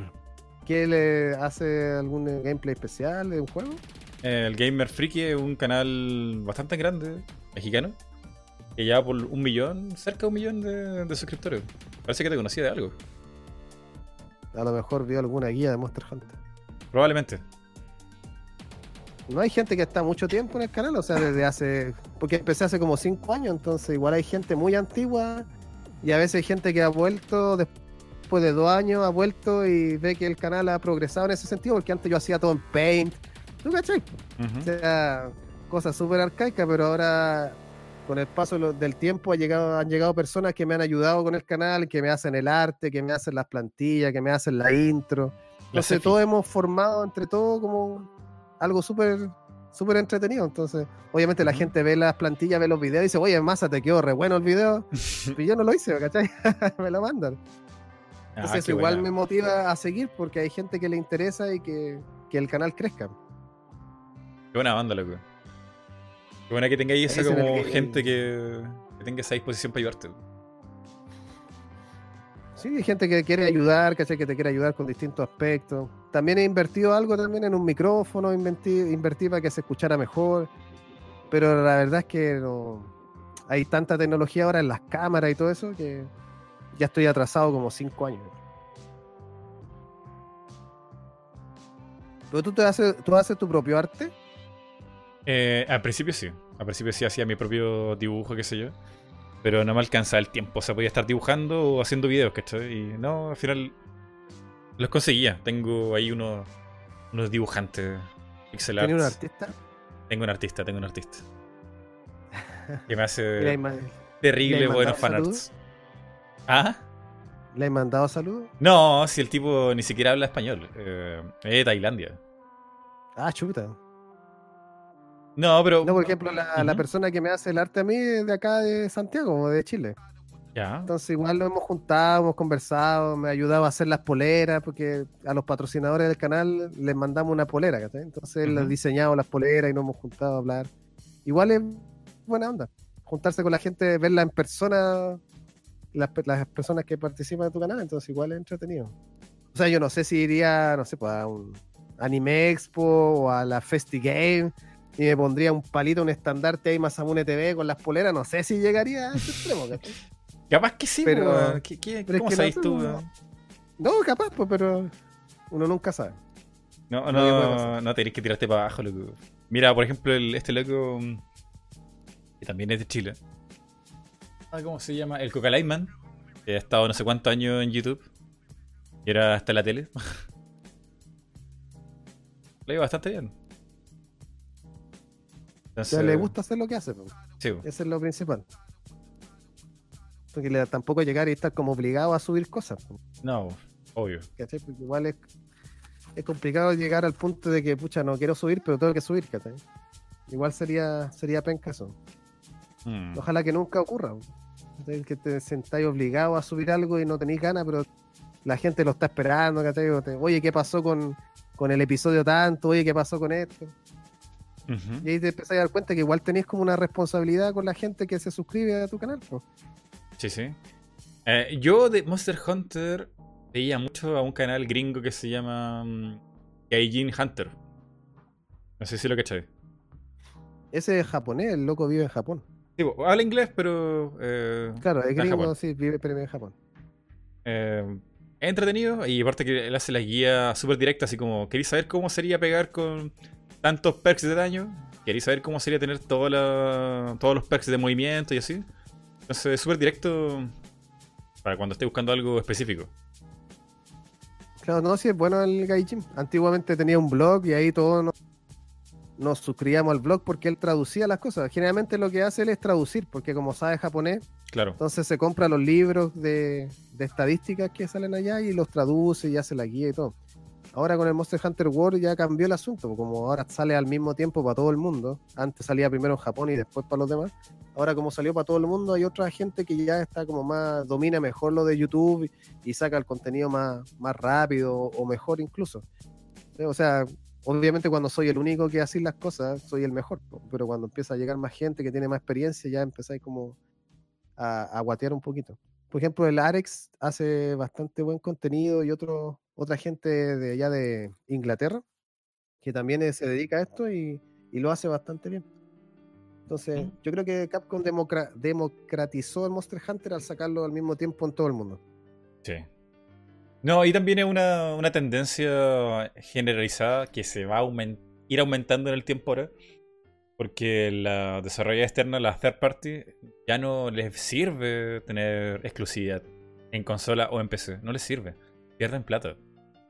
Ahora, en cualquier plataforma, ya sea Nintendo, Xbox o PC, eh, PlayStation, hay tanto público que si tú lo sacas exclusivamente para cualquier consola, solamente para esa consola, ya estás perdiendo plata es mejor sacarlo simultáneamente en el resto. A menos que tenga un tope ahí gráfico o alguna cosa específica como pasó con el World. Yo creo que esa es la única razón por qué no lo sacaron para Switch, porque tenían el tope gráfico. Y adaptarlo a Switch también significaba una inversión de dinero que seguramente Capcom no quiso hacer. Pero por ejemplo en Xbox vendió bastante poco el po. Igual para Capcom la- los 10 millones, cerca, no sé, por 8 y medio, 9 son de Play 4. Entonces, Es que eh, todo suma. o sea, Igual, si lo veis por separado, claro, ¿cachai? Sí, pues eh, es poco, pero sumando todo y sumando mes a mes. Eh, es plata. eh, es la forma más rápida de generar plata. lo malo es que no hay crossplay. po. Sí, eso es muy malo. Totalmente de acuerdo. Si hubiera habido crossplay hubiera sido más entretenido, pero crossplay con PC yo creo que hubiera quedado ahí la, la hecatombe, pues si estos locos están modificando los monstruos, ahora están sacando parches para cambiarle los colores, no sé, pues armas que pegan 10.000, que los matáis de un golpe. Entonces igual uno se expone al jugar con, con PC a que se meta un compadre con mod y que al terminar la misión llegue a rango 999 artificialmente y te mata toda la experiencia del juego. Mm, Mira aquí, Bernabé Alcayaga dice: Vamos, Sefi. Le está mandando buena vibra a la gente. Que parece que nos pusimos muy depre, weón. Muy depre. Sí, yo creo que nos pusimos muy depre al principio, así como, oh, YouTube está mal, nadie nos quiere, esta gente nos odia. Eh, no, no, no, no creo que esté tan mal la cosa. Podría estar peor. Siempre podría estar peor. Siempre se puede estar peor. Oye, y. ¿Eres fan de Monster Hunter también de todo lo que te saca como coleccionable? Capcom, me contáis que tenía una versión especial de la PS4. Pero por ejemplo, la figurita. Me gustan las consolas especiales. Siempre me han gustado y lamentablemente en Estados Unidos no llegan mucho las consolas especiales, pues salen más en Japón. ¿Mm? Y siempre había querido una consola de Play 4 de Monster Hunter, pues y ahora como la sacaron, o sea, más que nada, no es que la hayan sacado, sino que como es region free, da lo mismo, ¿cachai? Entonces me compré la edición Rátalo, pero también la PSP edición Monster Hunter, la Nintendo 3DS edición Ryan, O sea, me gustan las consolas temáticas. Pero no soy de coleccionar monitos. pues. Tengo re poco, me compré los pop de Monster Hunter un día, pero ¿Hay de pop? mono, ¿De verdad? pop. pero así coleccionar cosas no. O sea, si, tú- si me grabara jugando en la pieza, no tendría nada en la, en la estantería. Así, o sea, tampoco junto muchos juegos. Cuando termino un juego lo cambio por otro. O sea, soy no, no soy muy acumulador de cosas. Dale. No, yo ¿Tú tengo, sí yo tengo un, par de cosas de Monster Hunter. Que. Puta, Capcom tiene toda una división de. como de souvenirs. Y. Puta, un caleta, o sea, la, la figurita Figma. Espera, a ver, voy a poner aquí en pantalla. ¿No tenéis música de fondo? Sí, sí, está música de fondo. Que la gente dice falta música de fondo. ¿En serio? No se escucha. Llevamos más de una hora hablando sin música. De verdad. No te creo. ¿Te imaginas, eh? Sí, eh, y, y tampoco con las voces. No, no, no, mira, aquí sale en pantalla el, el armadura del Rátalos peleando contra Link. La foto la tomé hace tiempo, cuando conseguí la, la esta, esta figura. La encontré tan genial cuando la vi. Y dije, no, esto no puede existir, es demasiado hermoso. Es demasiado genial, weón. ¿Dónde es esa figura? Es una Figma, una Figma del Rátalos. Del bueno, la armadura del Rátalos. Y Yo es- creo que sí, me gustaría coleccionar monstruos. Ah, también hay. Hay uno muy bonito como para escritorio, de adorno. Pero La no. verdad es que no tengo dónde colocarla, así que por eso no lo tengo. Sí, es el otro, que cuando caché que te gusta algo y después quería el siguiente, y el siguiente ya al final no. ¿Dónde los metís todo? No, no hay espacio para tanta Hay que cosa. hacer un mueble. Sí, un mueble. Yo quería Aunque- hacer un mueble ahora, pero no sé. Habría que hacerlo a medida y sale medio caro, sí. ¿Mm? Pero por ejemplo hay cosas sencillas que no, o sea, pasa que mucha gente se echa para atrás con todo lo que es coleccionable o, o cosas bonitas de Monster Hunter o cualquier otro juego. Porque son caras, por loco. Es- traerla a Chile es súper caro. Y, son, y como parte que son exclusivas en no sé cuántas versiones de solamente ese ítem, eh, salís para atrás. Es como que no, no, no dan ganas de coleccionar nada. Pero por ejemplo hay cosas... hay tiendas en Santiago que traen cosas. pues. Ujú. Por ejemplo, aquí tenía en pantalla algo súper sencillo. Que es la, un keychain, que sería un llavero.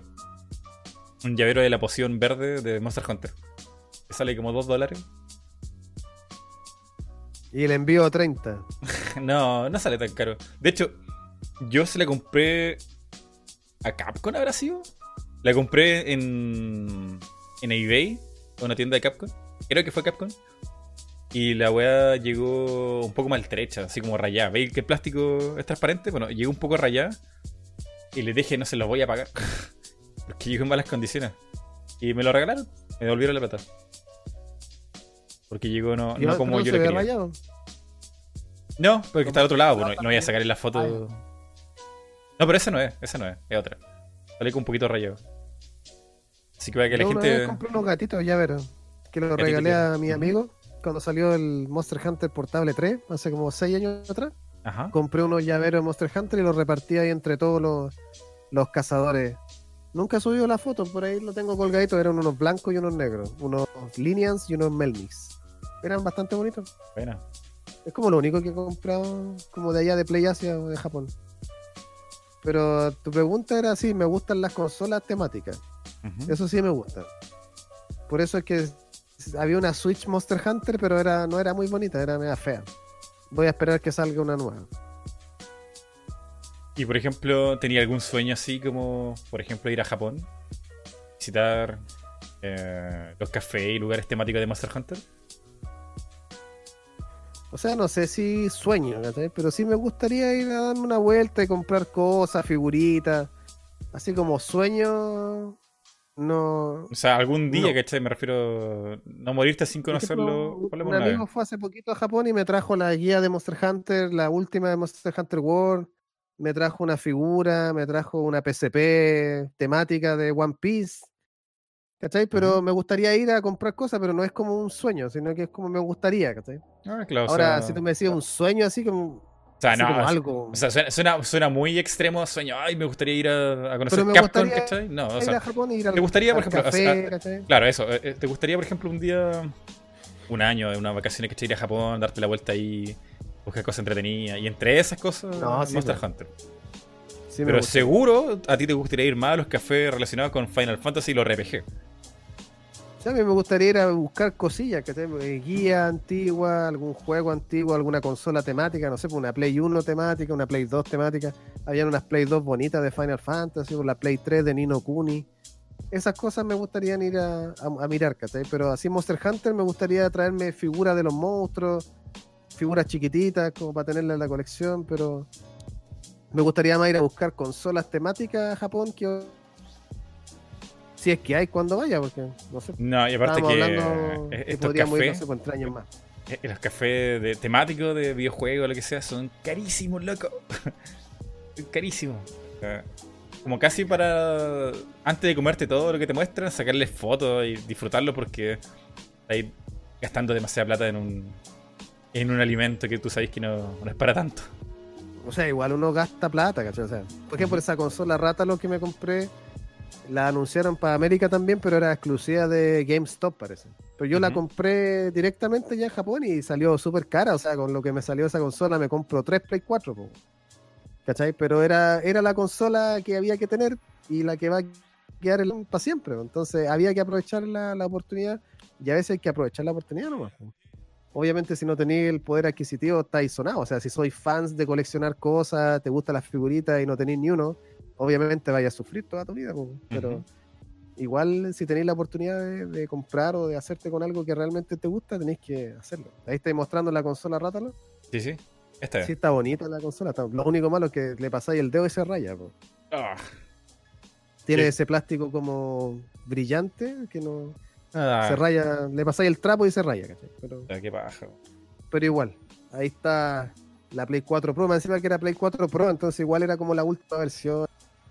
O sea, está bien invertido en el modelo.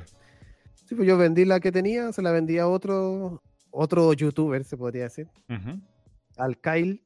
Y él ahora juega en esa consola, al War y Kingdom Hearts y todas esas cosas que le gustan. Pero ahí me la compré. po. Así que súper contento con la consola. No creo que me compre otra Play 4. Yo creo No, que hay para qué. muy, Sería muy mucho. bonita. Acumular el PS4. weón. Claro. Es que O sea, tengo la distinto. PSP y con la PSP ya estoy pagado porque la PSP era hermosa. Que la, por ejemplo, la, la gente co- colecciona de repente más de una 3DS. Porque tenéis varios modelos. La inicial, la XL y. eh, ¿Cómo se llama la que es? Eh, la New. la New 3DS. Y hay como hartos modelos bonitos, pero. No sé, depende del, del bolsillo de cada uno. En este caso, el control de la PS4, ¿qué es lo que tiene? Tiene como uno, uno, una raya Son las negra. Ah. Es que la foto que te pusiste ahí, el rata los tiene como una línea negra en la ala. Ujú. Esas son las líneas que están ahí en el mando.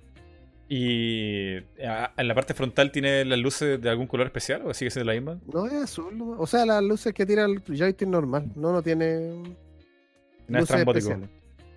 No. Pero ahora sacaron una Play 4 que es como transparente, que está bastante bonita.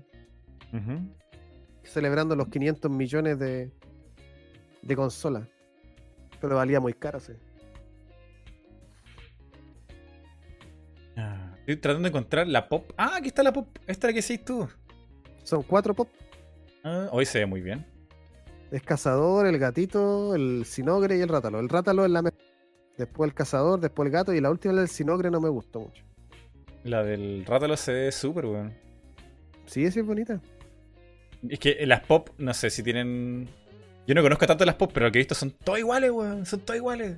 Es que tienen como el mismo tipo de cara, po. Sí, weón. pero tan bonitas. No, está, está genial el, el pop. Eh, Creo que también me lo voy a comprar. Y lo pillo por ahí. No sé si será de colección o No, me costó caleta encontrarlo. edición. O sea, el que está en todos lados, el cazador. El cazador está en todos lados, pero el rátalo, terrible difícil de encontrar. Fue el que más me costó. Los pinches Funko. ¿Estos son Funko? ¿Si se llaman Funko? Funko, Funko es la empresa, creo, ¿no? Y Pop es como la, la línea de, de juguete de esos monos cabezones. No, pero es que tenéis muchas cosas de coleccionar de, de Monster Hunter. Por ejemplo, esta figurita. ¡Ay, que se ve genial! Yo trato, una figura súper bonita. que yo trato de no verlas, weón, porque me, entra. Me, me entra, me entra la maldad, ¿cachai? Y quiero comprarla. No, es que se. Hay una Energigante ahora que es nueva, que es bastante bonita, pero son caras, valen 80 lucas. No, No sí, son súper caras, son súper carísimas. Mira, aquí está en pantalla un Rátalos versión estatua. Que. Genial, weón. Se ve muy bonito. Pero Yo, yo dije, cuando era chico, que no, no podía comprarme la, la figurita del Rátalos. Pero es demasiado caro. Bueno, eh, voy a ahorrar peso a peso durante no sé cuánto tiempo hasta comprarme, hasta que lo junte. Eh, Cuando tengáis la plata va a estar out of stock. Sí, y eso es lo otro, porque Capcom lo saca por edición de colección, limitada, ¿cachai? Y entonces ya no lo encontráis en la tienda, tenéis que comprárselo a un revendedor. Y el revendedor lo infla, uff. Por ejemplo, en los grupos Monster Hunter de Facebook, de repente hay gente que necesita la plata y vende. Vendían los libros de arte hace poco, alguna figura de repente. Entonces ahí Ujú. podía encontrar algo, algo más barato. Sí. Ah, y la técnica. Pero es que, es que se ve tan bien recreado, weón. Me encanta sacarle fotos a estas figuras, weón. Me entretengo en él. Oye, ¿y cuál sería, por ejemplo, la, tu armadura favorita, ya que has jugado tantos juegos? La que se. Por, por- porque sea bonita, ¿cachai? No, no por sus perks ni, ni nada. Eh, una cosa más visual. ¿Cuál te gustaría. ¿Cuál te gusta más? La que sale en el, la que sale en el monito es eh, la po. Ah. La armadura del Nargacuga. Nargacuga, aquí Es mi está. monstruo favorito, el Nargacuga. Es como un un dragón negro de la jungla. Exacto. Es como tiene movimiento del Tigrex, es como tiene el mismo esqueleto del Tigrex, pero se mueve distinto. Salta para allá, tiene los ojos rojos. ¿Mm? Y cuando se mueve, como que la, la estela de los ojos rojos se mueve en el aire, ¿no? Sí, es súper bonito. Me gusta ese monstruo y ojalá que lo metan en el Monster Hunter World. Lo estoy esperando. Pero me encanta. Pero e- esa, esos diseños son como. mm, ¿Cómo decirlo? Son, aparecen el mismo, sí. Esa es la versión básica de esa armadura, ¿no? La que trae la puesta la Sephi. Sí, es la misma. Es la versión como. Es la que el artista trató de, de plasmar. Pero que- se parece. ¿Te parece? A ver, estoy buscando aquí. A ver, la voy a poner en Buscando la armadura. Sí, la estoy buscando. Monster Hunter, a ver. Nargacuga. Mira, este que son como. No sé cómo traducirlo al español. Como roach. Son como ladrones. Son como. Claro, esa es la armadura de artillero. La ah, antigua por artillero. eso. Que muestra harta piel. Sí, por decir algo. Por eso, por eso la gente se hacía el artillero, porque. Y más encima personaje femenino por la armadura. Si al final antes no te podíais sacar el casco, entonces te creáis el personaje y después siempre tenía casco puesto, entonces era fome. Entonces siempre se hacía mujer porque la mujer siempre mostraba la cara y mostraba la guata y las Eh, piernas. la waifu. Claro, esa que estáis mostrando parece que es la Nargacuga Argentio, que es la del Generations. Pero la Nargacuga clásica es como la del monito. Aquí tengo. Qué feo se ve esta wea. Eh, En 3D se ve muy feo. Dibujado es mucho mejor. Pero mientras tanto, aquí lo voy a poner en pantalla. A ver, A ver, a ver. ¿Qué será? a ver. ¿Esta es? La misma que estaba puesta, ¿no? No, Ah, sí, esa es. eh, creo que esta es Sefi, weón. Creo que esta es. Esa es la armadura de Nargacuga común. Entonces tiene como esa mallita en la guata y es como azul y tiene la escama en las piernas. Ese, a mí me gusta. Más que el- la armadura, me gusta el monstruo. Pero igual la armadura no es fea. Ah, el monstruo. Ver. El monstruo es como una pantera, weón. Pero tiene un nombre Sí, así como. como- Narga, narga- encuentro que Tiene como un nombre como. Como tropical. O sea, en realidad se llama Naruga Kuruga. Ah, mierda. Pero le pusieron así los gringos. Que tratan de traducir el nombre japonés, o sea, tratan de. Digan qué significa el nombre. Entonces, le, le colocan nomás una Ese mismo. Es el Nargacuga. Pantera murciélago. ¿no? La pantera murciélago. ¿Sí? Sí. Es bueno ese monstruo, me gusta. Salió en el- la segunda generación en Monster Hunter 2G. O Freedom Unite, como le pusieron acá. Lo que no entiendo porque tiene como. Como que fuera un ave el, el- en la nariz. Pero tiene dientes. Es como raro. Porque un Wyvern. El rátalo y el ratian también tienen esa como estructura de Sí, ave. pero también son, también son Wyvern. Son Wyvern voladores. Como un Entonces- gato, weón. Gato. Con alas. Exacto. Porque al final de cuentas eso no son, no son pelos, son escamas. Es cama. Escucha. Escamas. Digo que son wyverns. Y aquí estamos hablando de, de- de los wyverns. ¿Wyverns? ¿De ¿Cómo se pronuncia? Claro. Yo le digo wyverns. Pero seguramente se dice de otra forma. Pero son. eh, ti- tienen un esqueleto tipo dragón, pero tienen cuatro extremidades nomás. Los dragones tienen seis extremidades. Entonces los wyverns tienen cuatro. Algunos como esto, como el Nargacuga, tienen las cuatro extremidades en tierra. Como el Tigrex y otros más. Pero hay otros que tienen dos extremidades en tierra y tienen unas manitos chiquititas. Como el. Anjanat o el Devil Joe, que esos son wyvern brutos, se le llama. Entonces hay distintos tipos. Están los wyvern brutos, los wyvern pájaros, los wyvern voladores. Entonces hay distintas clases de wyvern en el mundo Monster Hunter. A mí me gustan estos que son wyvern voladores, pero que han como evolucionado y sus alas están como atrofiadas y ya no pueden volar tan bien. Igual pueden volar, pero no están en el aire constantemente. Ujú. Eh, eh, Igual es complejo la clasificación. Sí, o sea, que eso es lo, lo bonito que tiene Monster Hunter. Te da un montón de material para investigar un monstruo. Claro que eso no te lo ponen siempre en el juego. Tienes que como leerlo en el manual, en el libro, en Wikipedia. Eh, está medio oculto el, el lore. Terrible oculto. Bueno, en Japón sacan eh, libros de color. No los traducen tanto. Yo cuando hago la enciclopedia gigántica me meto al, al diccionario japonés de Monster Hunter y ahí tienen todos los textos traducidos. O sea, no traducidos, lo tienen escrito y ahí tengo que traducirlo. Oye, pero ¿y esto de lo...? Porque yo sé que Monster Hunter tiene un lore más o menos grande. Tú me, tú me corregirás, pero eh, la cosa es que hay una explicación de por qué los cazadores tienen tanta fuerza sobrehumana, resisten golpes no sé cuánto, ¿cachai? Y por qué pueden resistir una caída de tantos metros de altura. Es porque la armadura, toda esta cosa de la tecnología de la armadura, era de una civilización antigua eh, que creo que desapareció. Y luego los humanos la encontraron y empezaron a hacer como. usar esa tecnología para la armadura y de ahí cazar los monstruos. ¿Va por ahí la, la historia? O sea, se supone que antiguamente vivían como en armonía los, los humanoides con las bestias. Pero en un momento los humanos empezaron a cazar o a sobrecazar a las bestias porque las utilizaban principalmente para vivienda, para sacar material, etcétera. La empezaron como a sobrecazar y se generó una guerra entre bestias y humanoides.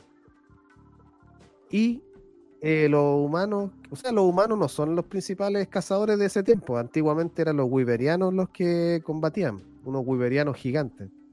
Y los humanos después se les dio como la tarea de, de mantener el equilibrio, el ambiente, etcétera. Y ahora los wiberianos son herreros, son jefes de aldea y los humanos son los que van a pelear, pero antiguamente eran los wiberianos los que los que peleaban. Y esa fuerza sobrehumana que tienen los cazadores es genética, o sea, no, no todos la tienen, por eso no todos pueden ser cazadores.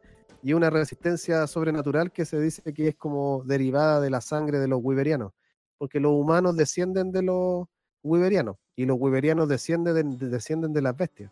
Entonces hay todo un árbol genealógico ahí que, Ah, que explica el asunto. Pero sí, antiguamente los humanoides tenían una tecnología súper eh, moderna y todo, pero después de la Gran Guerra se perdió toda esa tecnología. Entonces ahora hay el gremio, la Wicademia y todas las otras instituciones se dedican como a excavar toda esta como Ujú. fósiles, esta tecnología ancestral que está oculta en el planeta para ir des- redescubriendo el asunto de, de la tecnología que, que perdieron después de esa guerra.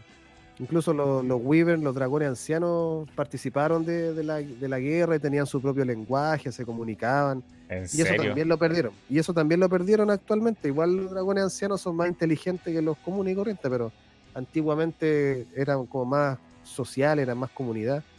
Y todo eso se perdió después de la Gran Guerra, se supone, según el lore del juego. Pero no todos los humanos tienen la capacidad de pelear y todo. Son humanos seleccionados genéticamente, como la, la Cefi. Oye, pero ¿y los los wiberianos son descendientes de los dragones, de los wyverns? Sí, Pero ¿y esto cómo se explica? ¿Cómo, ¿Qué pasó ahí? ¿Cómo, ¿Cómo pueden ser descendientes de los dragones? de la misma forma que nosotros somos descendientes de los reptiles. Ah, ya, tienen. Ah, eso es como la parte de una. Son líneas evolutivas, ¿cachai? Líneas evolutivas distintas. Por ejemplo, los humanos son primates. O sea, son mamíferos que derivan de los wiberianos. Los wiberianos no humanos mamíferos, son humanos wiberianos. O sea, tienen características de, de reptil. O sea, la forma que caminan, la disposición de la rodilla, los pies, las orejas, viven 300 años. En cambio, los humanos no, pues viven 50, 60 años. ¿no?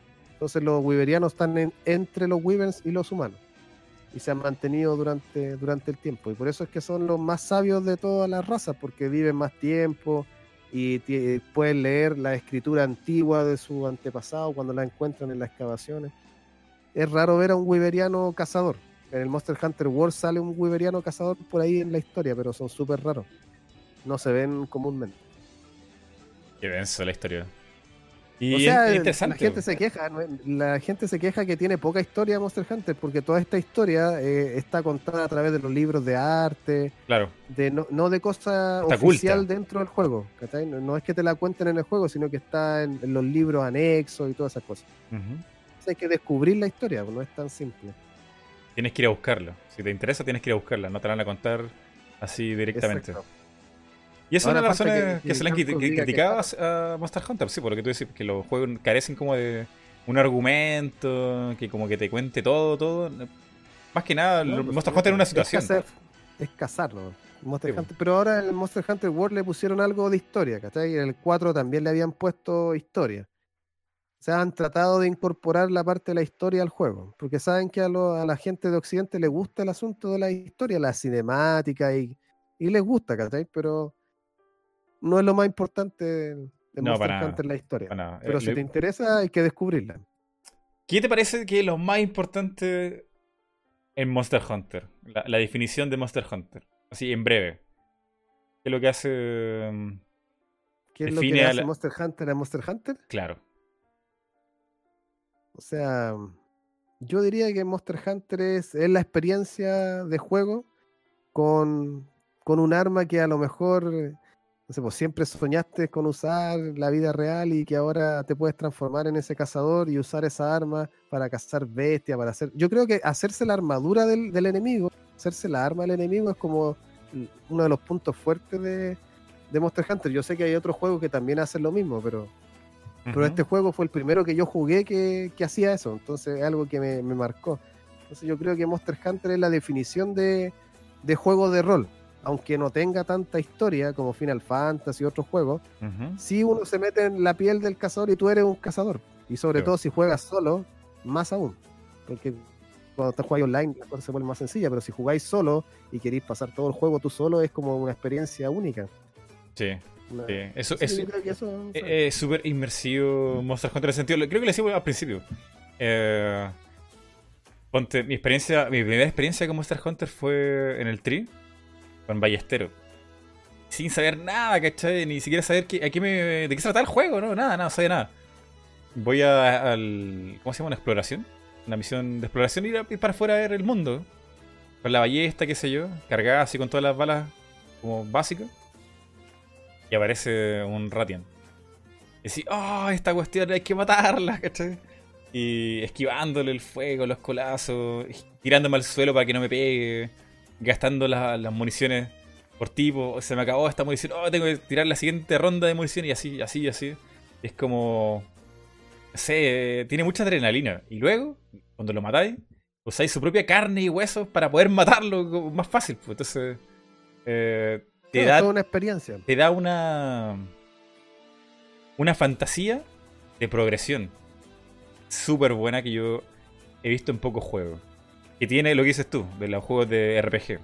Los juegos de RPG tienen que, para engancharte, primero tienen que tener una, una buena historia, pero además de eso tienen que cumplir la fantasía de la progresión. Que están mejorando, que estás haciendo mejor. Que eres más poderoso que hace media hora atrás. Eso lo hace súper bien Monster Hunter. Sin recurrir la a la parte narrativa. Por eso la clasificación del juego es RPG. Entonces mucha gente no entiende por qué RPG. ¿Por qué Monster Hunter es un RPG si no es como Final Fantasy? ejemplo? Ujú. No es como el The Witcher, no es como el Fallout. Pero es un RPG a su, a su manera, es un RPG antiguo. Donde tú creas tu personaje, es tu historia, es tu, es tu forma, es tu aventura. Cierto. Mucha gente se queda pegado en un monstruo y la idea es aprenderse los movimientos y, matar al monstruo y seguir avanzando, seguir avanzando. Cosa que se pierde mucho con los juegos actualmente, con tanta guía, con tanta cosa que te quedáis pegado y como tenéis cero resistencia a la frustración, vais a YouTube cómo pasar tal cosa. Entonces lo veía en internet y lo pasáis y listo. Pero Monster Hunter es todo lo contrario. Por eso es mm. que generalmente yo no subo eh, guías donde cómo matar a tal monstruo o cómo matar a, o qué hacer para matarlo más fácil. No, porque cada uno tiene que vivir su propia aventura. Uno le puede recomendar, mira, puedes ir con esta arma o puedes ir de esta forma, pero cómo matarlo es el descubrimiento que tiene que hacer el cazador o la persona que está jugando. Entonces, igual es fome eh, como que te quiten esa experiencia. A menos. No sé si habría que obligar a la gente a hacerlo, Porque igual Sí, pues en nuestro tiempo no había YouTube. a menos que ya, ya, hayas pasado por toda la experiencia y ya de verdad necesitas ayuda porque estás como sufriendo, estancado, con algún dragón anciano, qué sé yo, y, ya como que estás atrapado con un dragón anciano y no lo podéis matar y estáis una semana tratando de matar y no...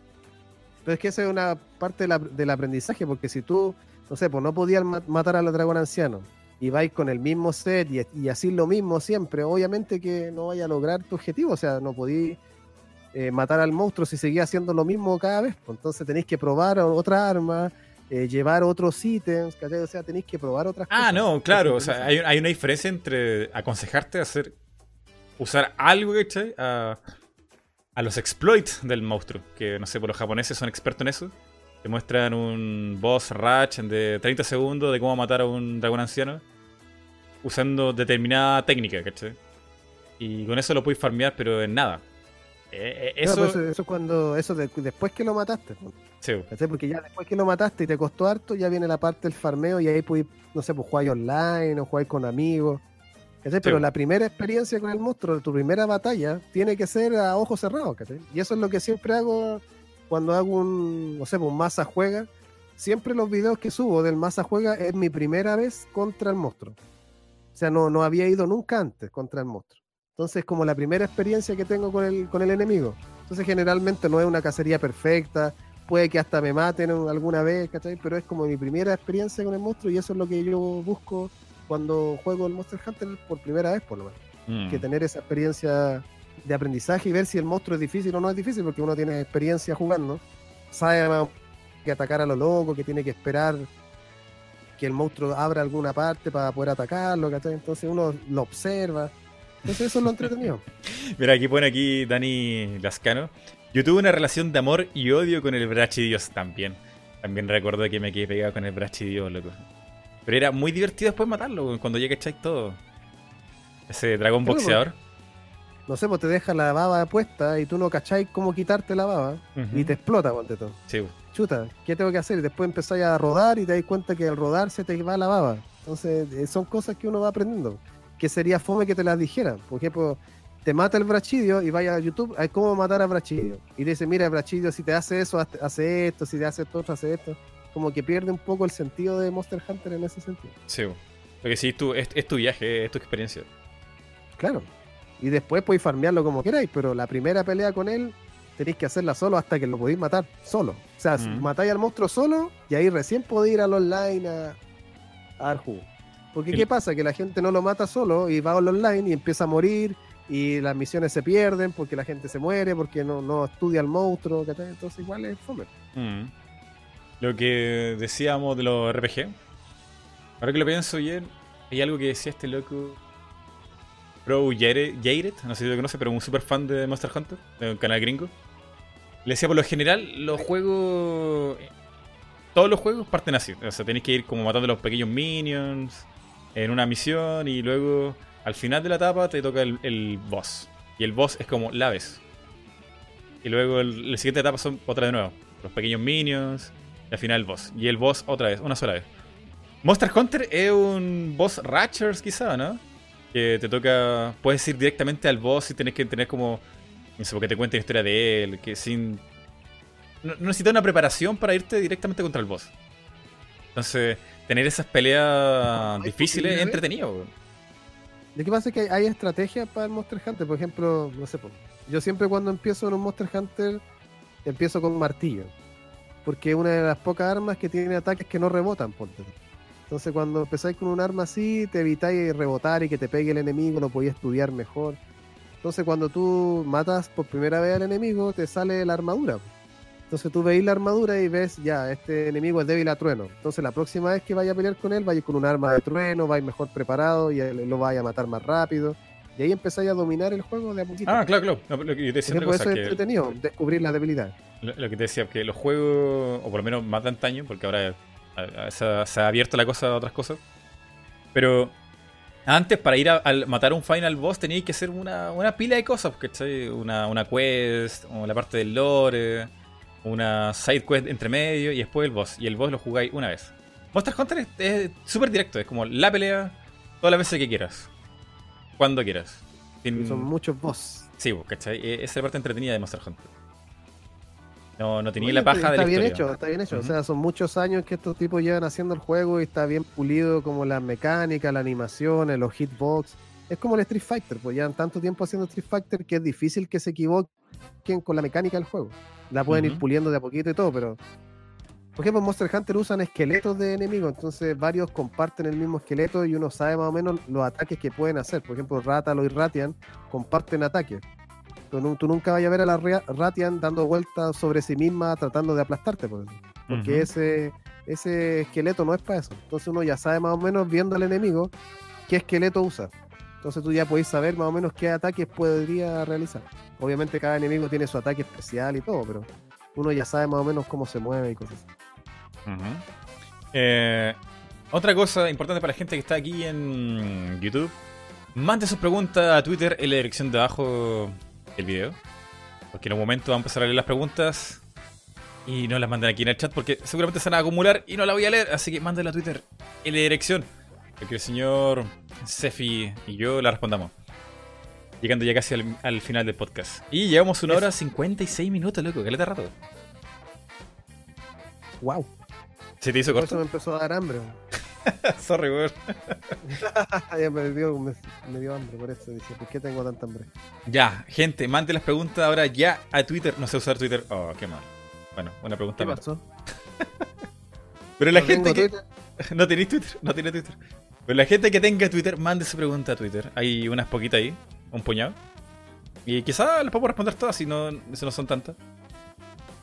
Para, No ya ir, para ya ir terminando el, el podcast aquí con el señor Sefi. Que ha estado súper interesante, pero sabes que se me hizo muy corto, weón. Súper corto. De Monster Hunter puedo hablar Horas Mucho y horas y horas. horas y horas. O sea, todas las cosas que se... Es súper entretenido el juego. O sea, la gente, no sé, pues, farmear minerales, esas cosas son las que más me gustan. Porque antiguamente Farmear farmeaba minerales. Farmear minerales, te hacía un set para farmear minerales. Porque antes uno sacaba los amuletos de los, de los puntos de, mineral, uno sacaba el amuleto, pero ahora te lo- te los dan los monstruos. Pero a mí me encantaba ir a farmear, pasaba dos, tres horas sacando minerales, viendo si me salía un charm o un amuleto bueno. No, sí, es entretenido el juego, se pueden hacer muchas cosas. Yo recuerdo que en el piedrazo. tri, en el tri me, me toqué estas misiones de. O, o para armar una armadura, tenía que encontrar malachita. Si es que me daba vueltas, pero por todas partes, weón, y no encontraba nunca, weón. Yo decía, "Ah, tiene que ser un mineral muy raro, con una chance muy baja, ¿cachai?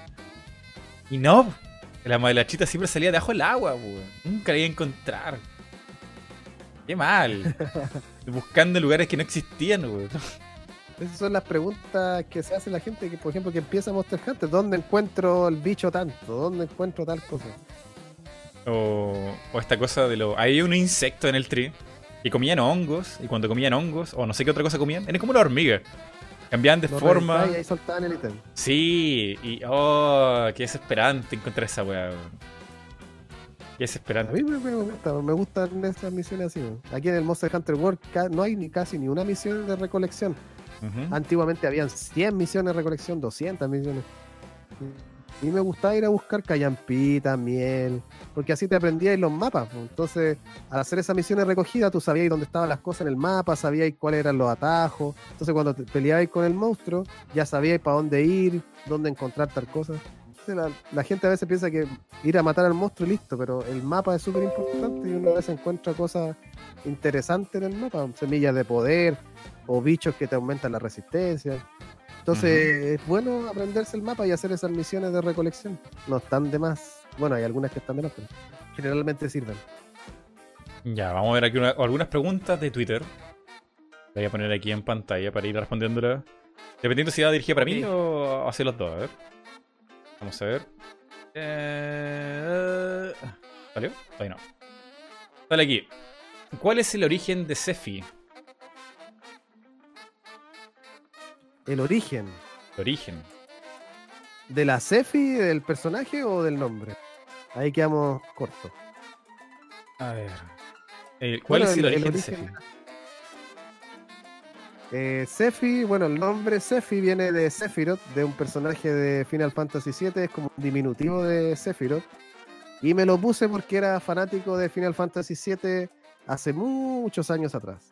Ahora, la personaje Sephi que juego en el Monster Hunter, ella es una cazadora que viene de Cocoto y tenía puros hermanos cazadores. Era la única mujer ahí de la casa y ella decidió ser cazadora por cuenta propia.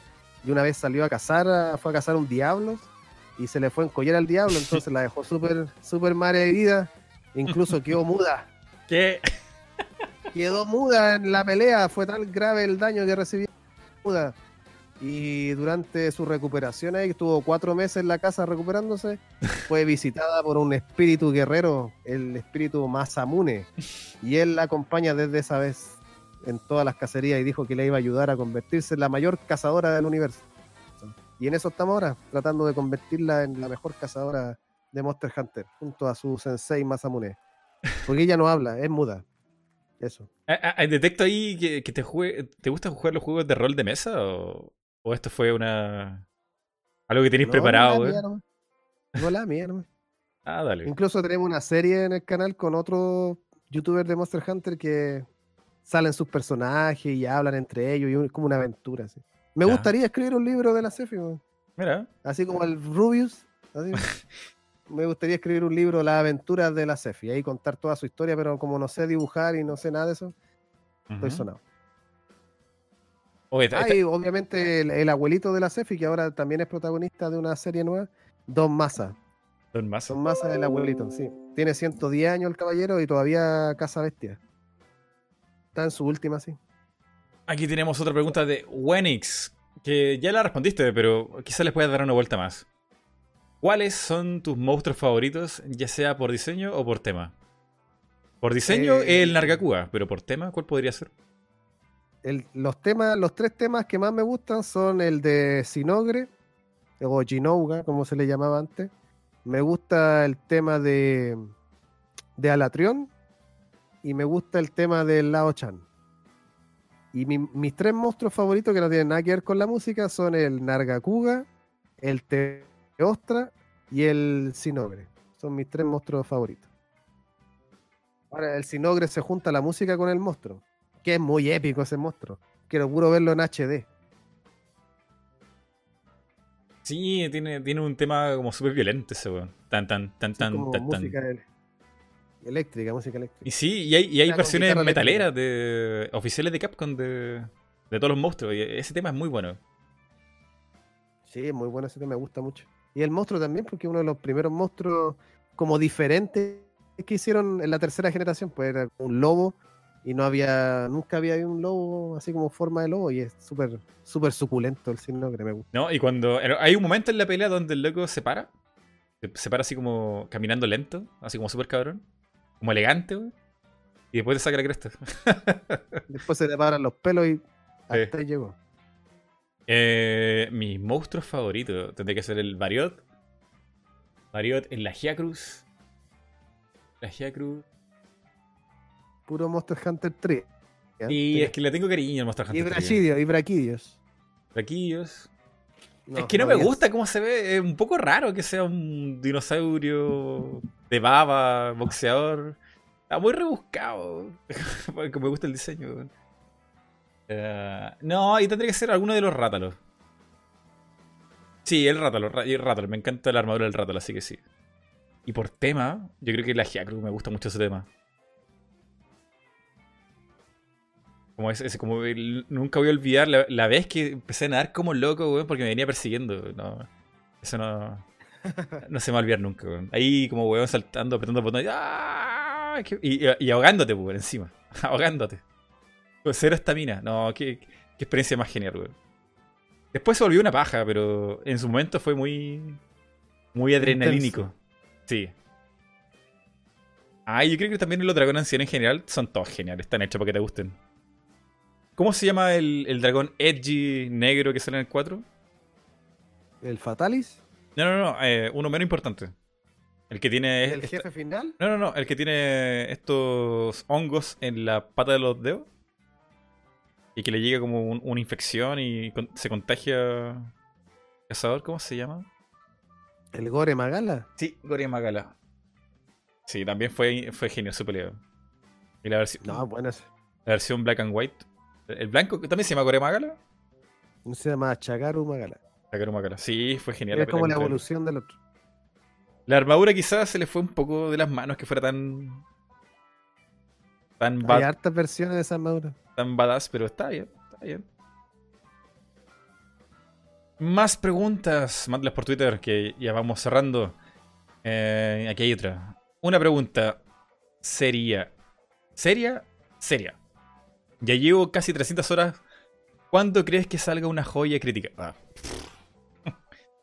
¿Matando a qué, Oye, weón? yo ten- tengo 780 horas y tengo una joya de ataque, ¿no? Así que no sé, en 500 horas más. ¿Podría ser? Espera, ¿es de verdad esa pregunta? O sea, ¿es de verdad la respuesta también? ¿500 horas? ¿Es de verdad? O sea, yo tengo 780 horas en el juego y me salió una joya de ataque. Nada más. Ahora tengo hartas joyas críticas.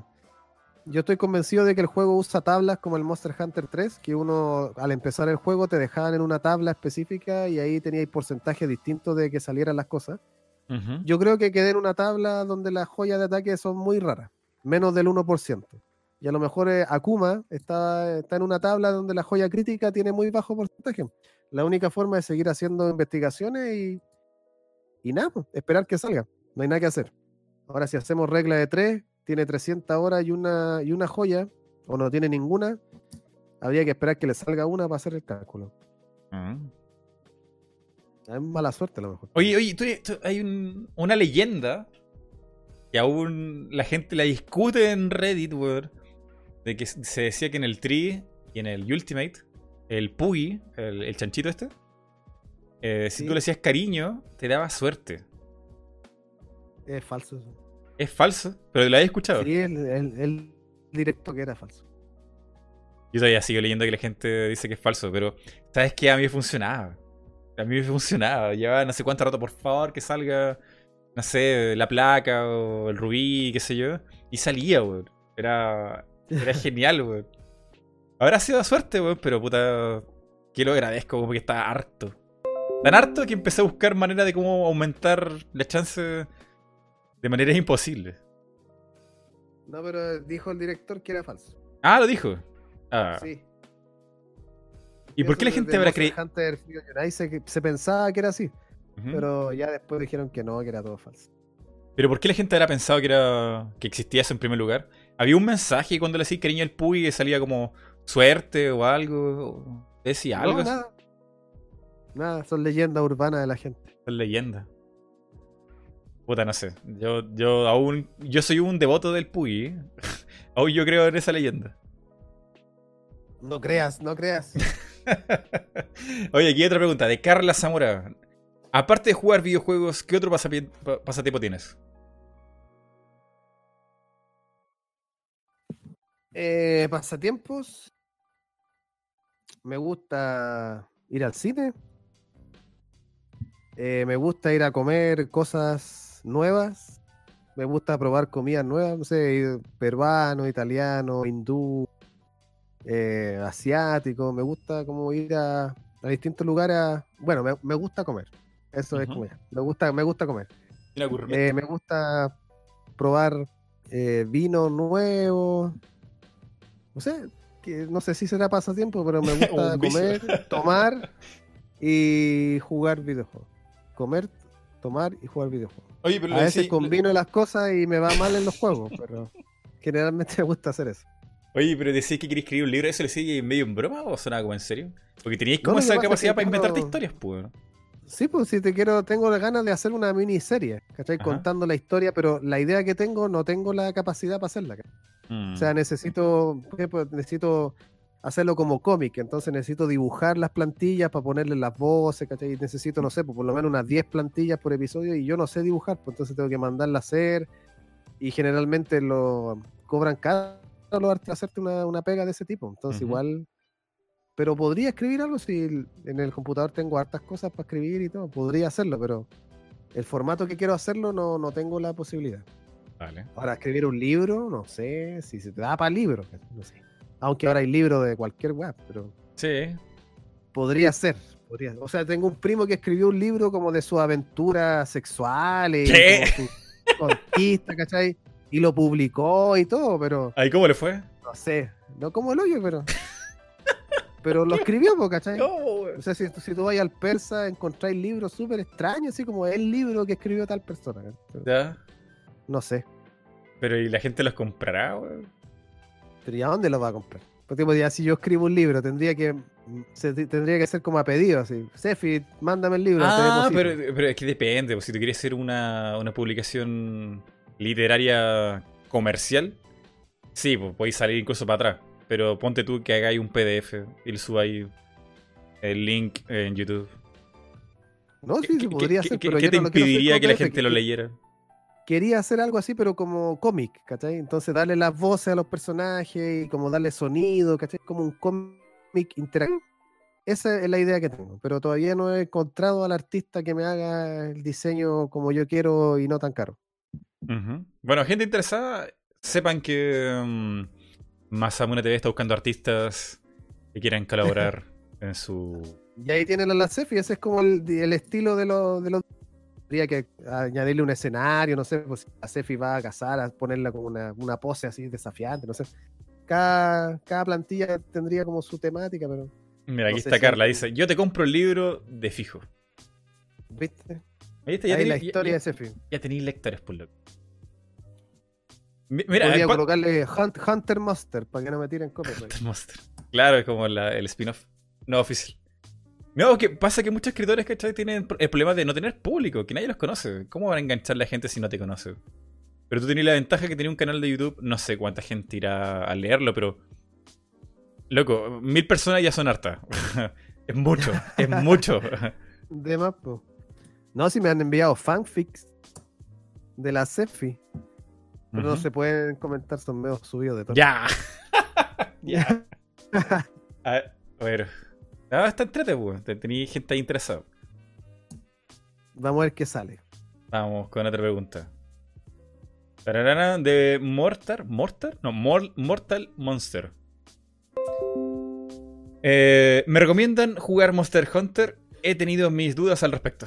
Wow, esa es una pregunta súper amplia, pues. Eh, depende de lo que te gusta a ti. weón. Eh, pero, a ver, eh, preguntemos al experto. ¿Le recomendarías jugar Monster Hunter a una persona que no conoce? Yo creo que le recomendaría jugar Monster Hunter si es que es una persona que le dedica tiempo a, los juegos. Que una persona, no sé, porque ha jugado otras cosas le ha dedicado, no sé, por 3, 4 meses al juego, yo creo que le sacaría provecho a Monster Hunter. Si es de las personas que juegan, no sé, por una semana, dos semanas algo y después no lo juega más, no le sacaría el provecho máximo a Monster Hunter y creo que no debería gastar su dinero en eso, creo.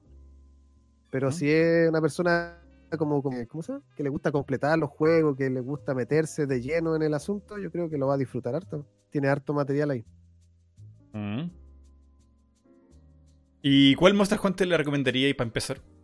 El pues seguro, el Word. El World más accesible. Siempre el último, siempre el último. Ahora, si le gusta mucho el Word y se aburrió del Word, lo jugó durante seis meses y no, no tiene nada más que sacarle, que baje después a los otros Monster Hunter. Seguramente no lo va a pasar tan bien como en el Word, pero va a ver cómo era la dificultad hace años atrás. A lo mejor aprecia más el Word al jugar una entrega más antigua. Ujú. Sí, el- bueno, es que depende también de lo que tenga en consola y PC. Si no le da el PC y no tiene consola, le quedan obligatoriamente la de 3DS. Exacto. Y, y en el, está más y en barata el- la 3DS. y en el universo 3DS sería sí o sí el Generation y Ultimate. No, yo creo que en el 3DS, de- 3DS debería jugar el 4, el 4 Ultimate. El Generations es muy diferente a todos los demás. eh, Son cosas que probaron y no creo que el Generation sería una buena, una buena entrada a la saga. Sería una excelente entrada al World, una buena entrada al 4 y una posiblemente podría ser el, el 3. Pero el 3 igual es como medio, medio tieso. Además que tiene combate acuático que puede que no le guste y lo deje votado por el combate acuático. Siguiente pregunta aquí. ah, ¿Cuántos años crees que le queda a Monster Hunter World hasta que salga el Monster Hunter World G? Eh, mi interior, pienso que Monster Hunter World se va a ir actualizando de a poquito. Temporada 1, temporada 2, 3, 4, 5, así. Eh, no creo que salga otro nuevo, así un Monster Hunter 6, no creo. Puede que saquen la expansión en disco, la Monster Hunter, no sé, po, World Ultimate. Puede, puede, pero no creo. Yo creo que a este juego le quedan por lo menos unos dos años más, dos, tres años más.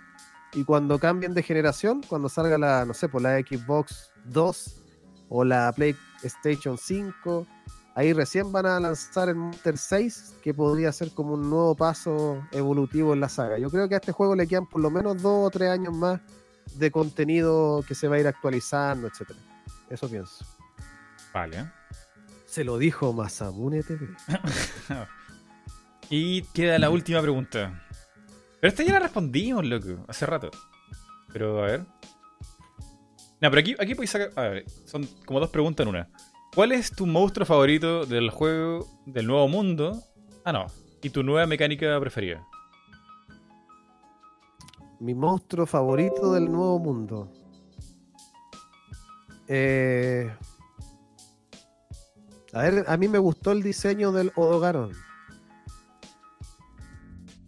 Pero, a ver, no sé. Los diseños que más me gustaron fueron el Odogaron, el Batsack. Y fueron como los dos modelos que más me gustaron, fueron como los monstruos que más me gustaron. Mi favorito de Monster Hunter World, eh, yo diría que es el. El Odogaron, creo que sí. Elo. ¿Y cuál era la otra parte? Ah, y la nueva me- mecánica. Preferida.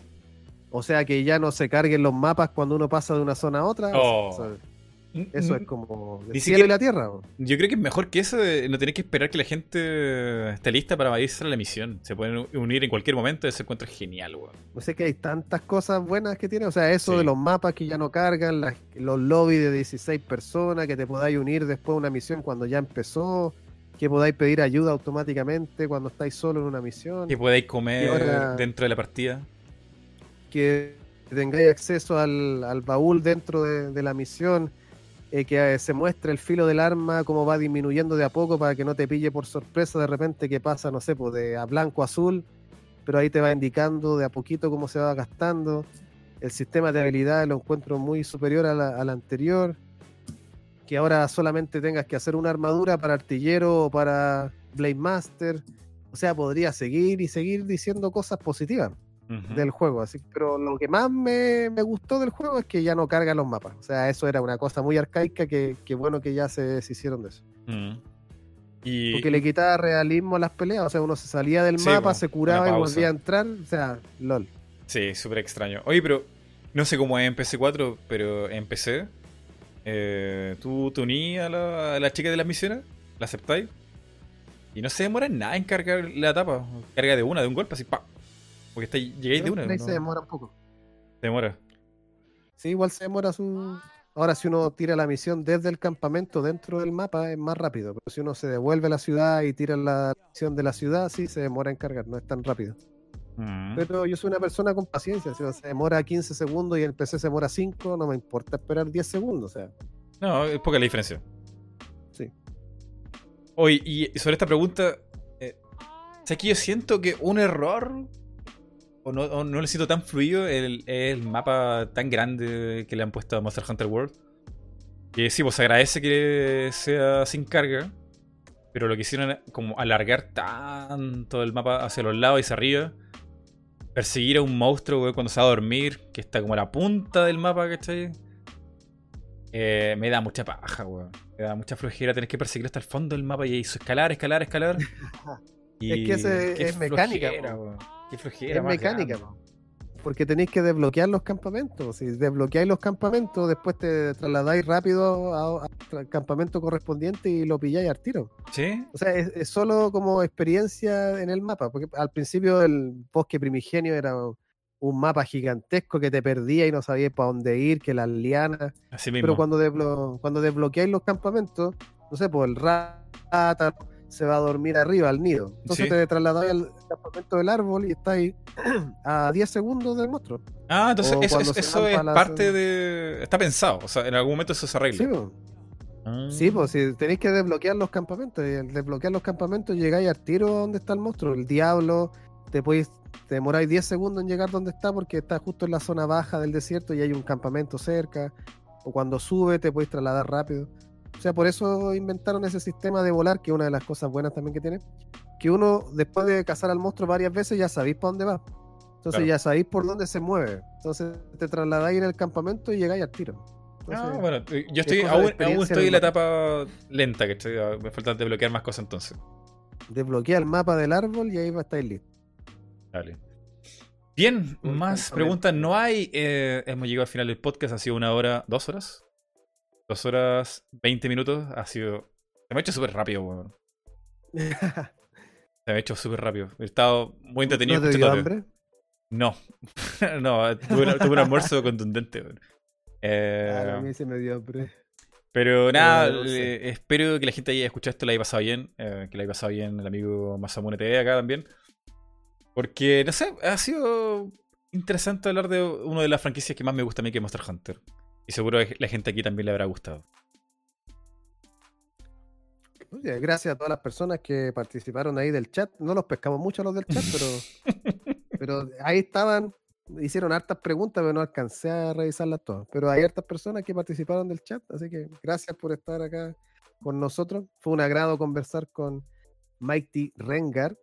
La verdad es que yo no, no soy muy conocedor de, de los canales y todo, pero me pareció súper simpático el formato y súper original. no es entrevista, ¿no es cierto? Es un pod- podcast Sí, una conversación. una conversación y estuvo bastante entretenido y simpático. Así que gracias a ti por, por invitarme y gracias a todas las personas en el chat por participar y dar sus comentarios. Estuvo súper entretenido. Ya, vale, loco. Y cuídense, chicos. Nos vemos en otro podcast. Adiós. Shaolin, que estén bien.